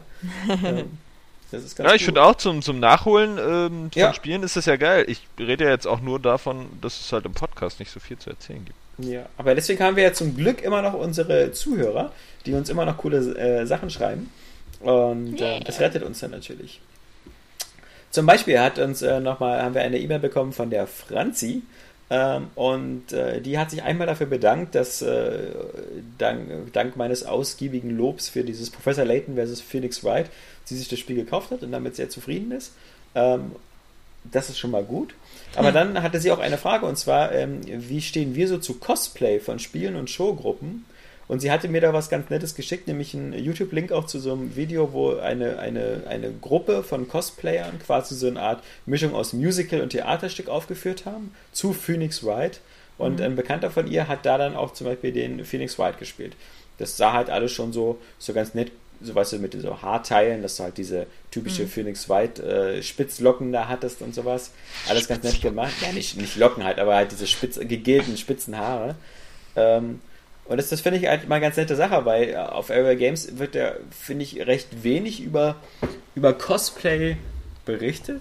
ja. Wenn ich dann aber manchmal eben auf, auf, auf deutschen Messen bin oder äh, Berichte davon sehe, also ob das jetzt so die Gamescom ist, aber halt auch die RPC, also diese Ruleplay Convention, Hm. bin ich doch schon erstaunt, was es für eine riesige, große, krass aktive Cosplay-Szene in Deutschland Ja. gibt. Ja, Stimmt. Und Also wie ich, geil die manchmal aussehen. Ja, Also- sowieso. Also ich finde auch, also persönlich, ich finde Cosplay ziemlich geil, aber ich, ja, ich würde ich würd sogar auch cosplayen, aber ich kann halt nicht nähen, äh, um mir selber irgendwelche äh, Dinge. Da mü müsste ich mich vielleicht mal reinarbeiten, weil an sich finde ich das ganz cool. Ich muss sagen, so jetzt als Gruppe dann Welchen Charakter aus aufzutreten, Diablo wolltest du denn spielen? also, jetzt als irgendwie so als, Diablo natürlich. als Gruppe aufzutreten und so ein Musical aufzuführen, das muss jetzt nicht sein. Für mich persönlich, dann, aber an sich so dieses Verkleiden und dann irgendwie aussehen wie so ein Spielecharakter finde ich schon ziemlich geil. Und wie du auch sagst, das- da gibt es halt auch echt, vor allem viele Frauen, die echt gut aussehen in so. Alter Cosplay. Schalter, gerade so die Dead or Alive Cosplayerin. Oder, Ja. oder Street Fighter 2. Finde ich schon und, äh, Wenn, wenn das denn so ist, ne? Also wir müssen auch sagen, dass es auch genug unattraktive Leute in sehr unpraktischen Kostümen gibt. Ja, das Jetzt kommst du wieder, Johannes, aus, aus, aus Ich, ich spreche doch nur aus, was alle denken. Jetzt mal ohne Scheiß. Nur dieses Ja. eine Zelda-Bild von diesem fetten Moppel da, ja? äh, weiß gar nicht, warum du dich da an so ein Kostüm gezwungen hast. Ähm, Weil deine Mutter das so wollte. ähm, nee, aber auf jeden Fall, klar. Also das ist der Hammer, was da irgendwie an authentischen Kostümen zusammengenäht werden. Da können sich, glaube ich, irgendwie manche, manche Film-Kostümbildner da irgendwie auch noch äh, eine Scheibe von abschneiden. Ja. Und ich finde das auch so mit dem Musical und dem Theater eigentlich ganz cool. Das ist halt so geile, geile Fanfiction, ne? Die Ja. sind halt wirklich da drin. Ich und klar, ja, manchmal sehen die scharf aus, weil auch einfach die Kostüme halt ähm, Ja. ziemlich praktisch sind. Ne? Also es ist jetzt auch nicht mehr nur so ein, so ein, so ein, so ein komisches äh, Nerd, oder sagen wir mal so ein, äh, wie drückt man das jetzt politisch korrekt aus? naja, wir wissen alle, was ich meine. Ich sag's einfach nicht. Aber ähm, Ich fand zum Beispiel damals, ähm, gab es, glaube ich, auch so ein polnisches oder ukrainisches Model, ähm, die hat zum Beispiel die Elisabeth aus Bioshock oh ja, dargestellt. die, ist, die hat ja auch eine eigene Seite dafür. Die Ja. ist scharf. Also, Hm. mein lieber Scholli. Du warst schon die Elisabeth als digitale Version schon ziemlich heiß irgendwie. Also zumindest, wenn das so Mhm. das eigene Beuteschema ist. Ähm, also bei mir. Und ähm, dann das noch so in echt zu sehen, mit diesen schönen aufgepushten Dekolleté-Kostümen.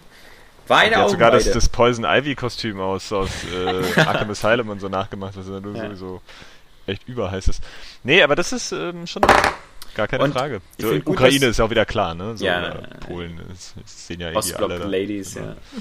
Nee, ähm, ich finde das äh, gut, dass die Franzi das mal geschickt hat, weil ähm, ich denke mal, das ist auch was, was man sich so mal vornehmen kann für die nächsten Monate bei Area Games. Einfach mal ein bisschen mal sich einen Eindruck zu machen, weil ich finde, diese, diese Cosplay-Szene ist auch, da, da muss man sich erstmal ein bisschen reinfummeln und ähm, ich würde mir da ganz gerne mal einen Überblick machen und auch mal, falls es zum Beispiel noch außer Franzi äh, Hörer gibt ähm, vom, vom Podcast, die au- aus dieser Szene kommen oder Leute kennen, die im Cosplay aktiv sind, einfach auch mal E-Mails schicken an unsere Redaktion at airwaygames.de, weil so eine Cosplayer oder Gruppen würde ich halt gerne auf der Seite dann auch mal vorstellen und, und Fotomaterial äh, suchen und so, Ja. weil ähm, das ist einfach eine hübsche Sache und ähm, darüber könnte man gerne mal regelmäßig berichten. Ähm, Gerade was es bedeutet, in Deutschland zum Beispiel Cosplayer zu sein, weil da ist man ja bestimmt immer noch so ein bisschen so in dieser Freak- und Ausnahmeecke, denn das ist ja noch nicht so ähm, etabliert wie meinetwegen in Japan.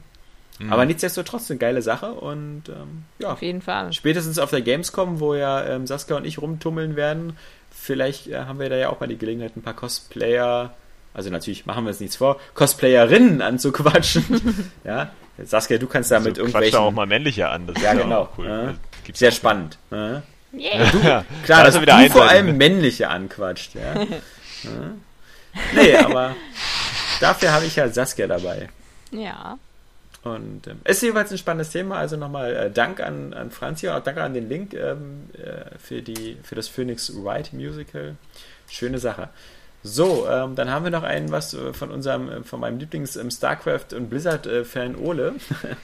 Der ist deswegen mal ganz witzig, weil ähm, er ja so ein Hardcore-PC-Spieler ist und ähm, da hat sich ja Saskia mit ihm so ein bisschen angelegt quasi. Im letzten Podcast. Deswegen lese ich nur mal ganz kurz vor. Hi, Array Games Podcast Team. Ich wollte etwas zur Grafikeinstellung bei PC-Spielen sagen.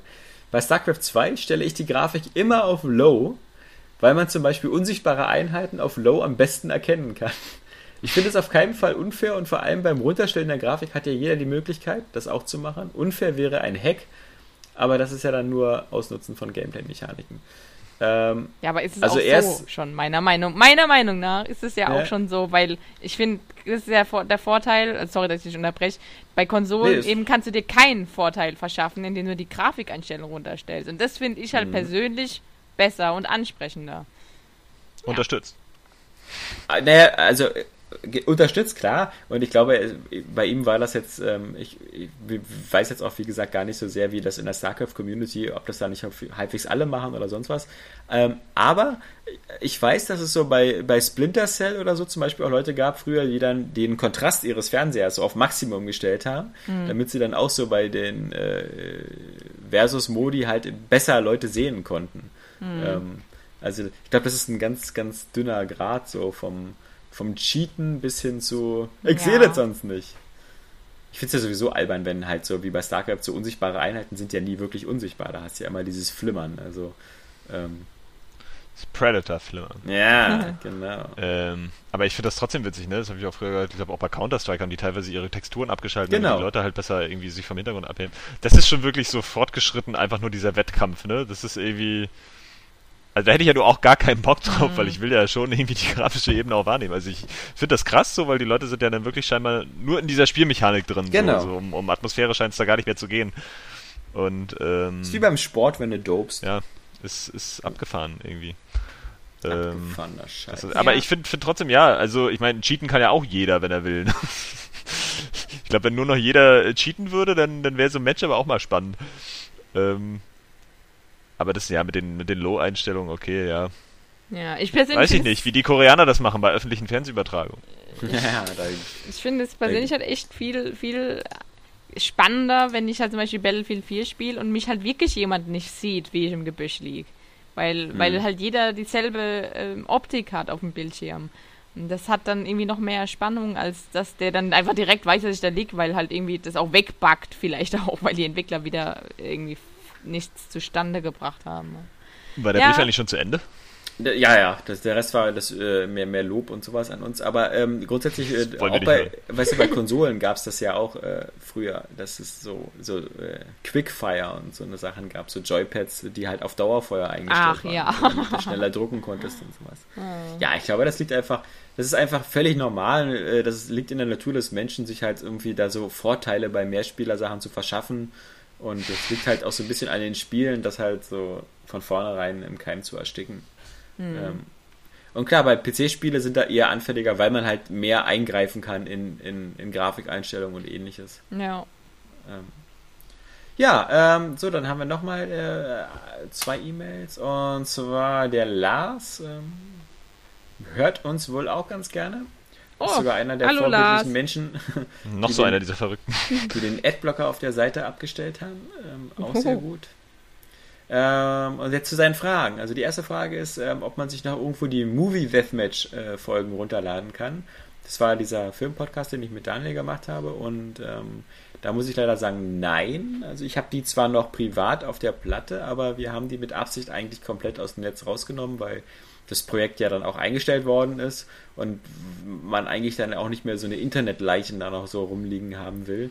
Ähm, und deswegen sind die äh, nicht mehr so zum Runterladen da. Wenn es jetzt aber bei ihm so ist, dass er das wirklich unbedingt nochmal haben will und so, dann soll er mir einfach nochmal eine E-Mail schicken und ich tue ihm die dann in eine Dropbox oder sowas und dann kann er sich die noch runterladen. Aber da das Projekt Movie Deathmatch Podcast halt nicht weitergeführt worden ist in der Art, ähm, gibt es die auch so im Netz nicht mehr zu finden. Zweite Frage von ihm ist, was ist eigentlich aus Jans Metz geworden? Der war einfach so aus heiterem Himmel weg, ohne dass ein Wort gefallen ist. Jans Metz, äh, auch vielen bekannt mit seiner schönen Begrüßungsformel. moin, moin. ähm, der hat einfach das geschafft, was, äh, was viele in der Spielebranche versuchen, äh, und zwar einen richtigen Job zu finden. und das hat er wohl geschafft und ähm, der ist äh, damals äh, im letzten Frühjahr, also vor einem Jahr, ähm, hat er sich quasi dann äh, formal komplett zurückgezogen, weil er halt einen richtigen Fulltime-Job angenommen hat, mit richtig Gehalt und sowas, also alles, was so erwachsene Menschen gerne haben.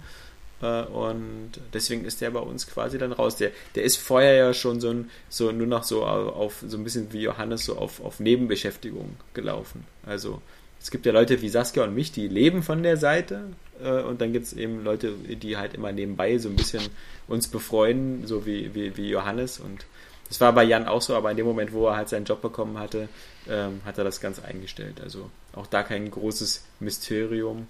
Aber es stimmt schon, hätte man vielleicht ein bisschen, äh, bisschen äh, besser kommunizieren sollen. Um nicht den Eindruck zu erwecken, wir hätten ihn einfach umgebracht und seine Leiche verbuddelt oder so. Ich dachte, er hätte auch irgendwie noch viel länger weiter fürs AGM geschrieben.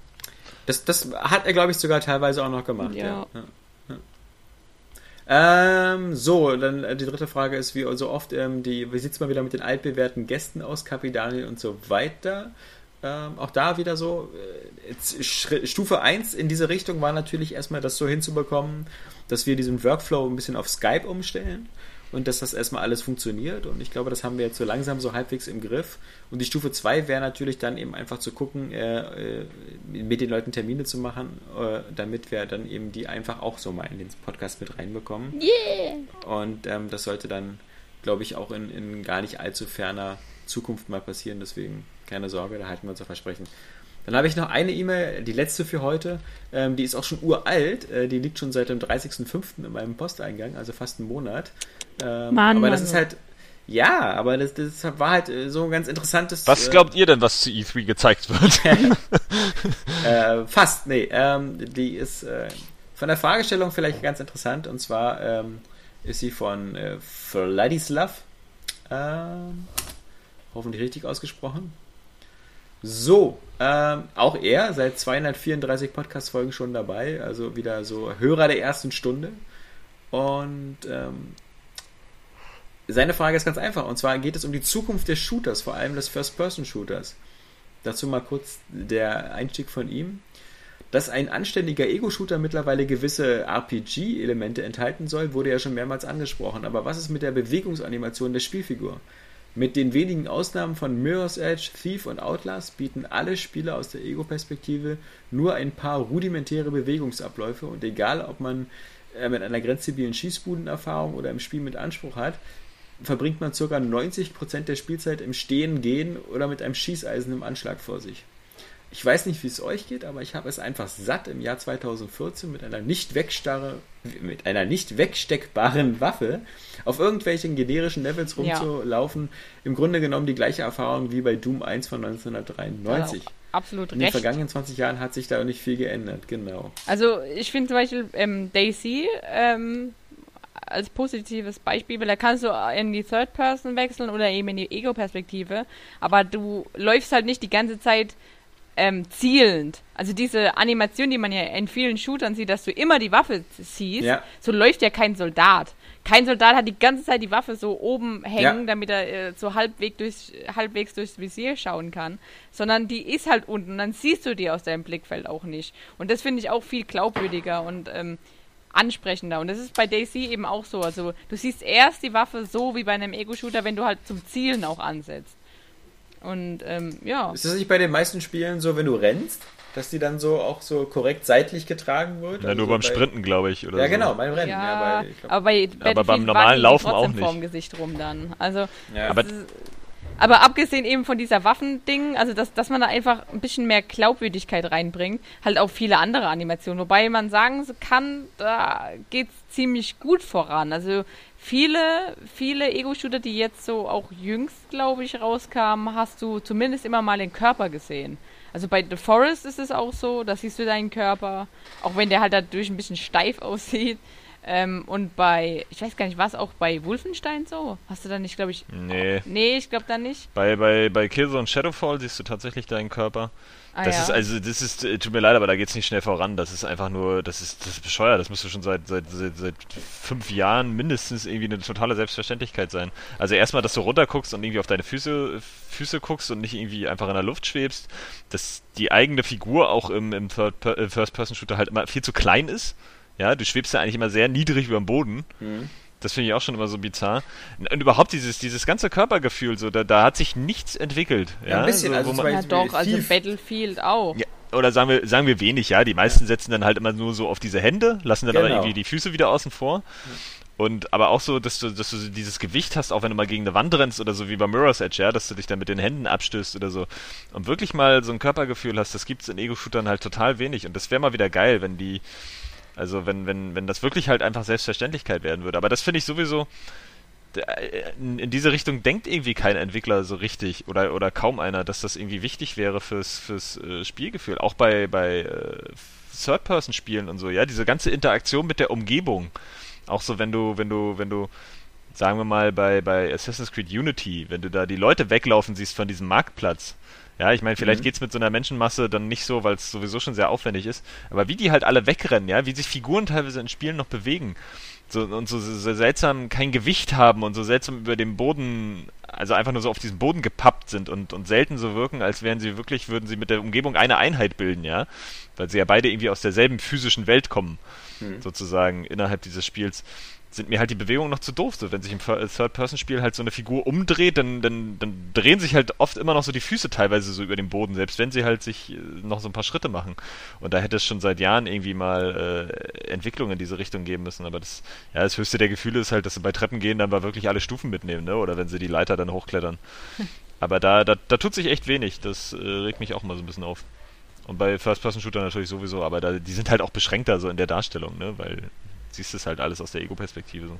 Was ich aber halt keinen ganzen Körper darstellen. einfach wichtiger finde noch, also ich ich finde halt das Feeling, was rüberkommt, ob bei einem Mirror's Edge oder Battlefield, das ähm, ist, ist das, das bringt einfach sehr viel für das Spiel. Also das, das darf man auch gar nicht, ähm, sage ich mal, jetzt äh, an die Seite schieben. Aber ich finde noch viel wichtiger eben, dass sich der Ego-Shooter sich selbst weiterentwickelt. Und das also mehr, mehr Features hat oder sowas eben wie Far Cry bringe ich ja gerne als Beispiel an. Einfach wie so ein normaler Third-Person-Shooter mit mehreren Möglichkeiten ja. und Vorgehensweisen. Dass es halt auch Sachen gibt, die du tun kannst, genau, die nicht Adventure. beinhalten, dass du jemand erschießt. Ja, genau. Ja. So Adventure-mäßiger.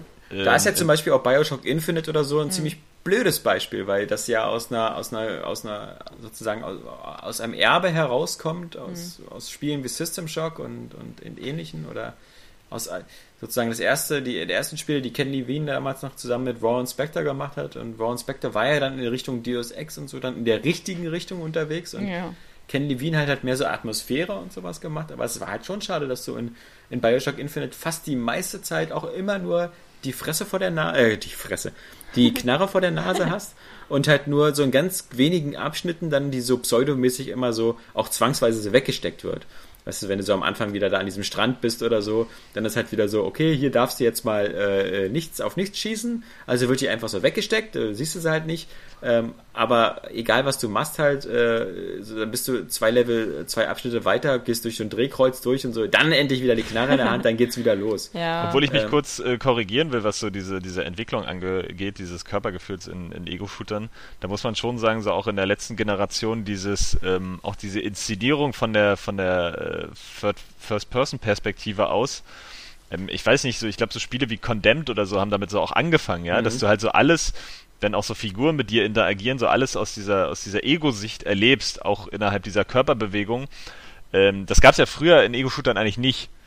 So davor noch diesen frühen, sowas wie, oder äh, dann den mittleren vielleicht wie No One Lives Forever oder Half-Life 1, so da hast du das ja auch noch nicht so richtig. Also wirklich dieses, dass du aus der Ego-Perspektive innerhalb dieser Spielgrafik so alles machst, das ist dann natürlich total inszeniert.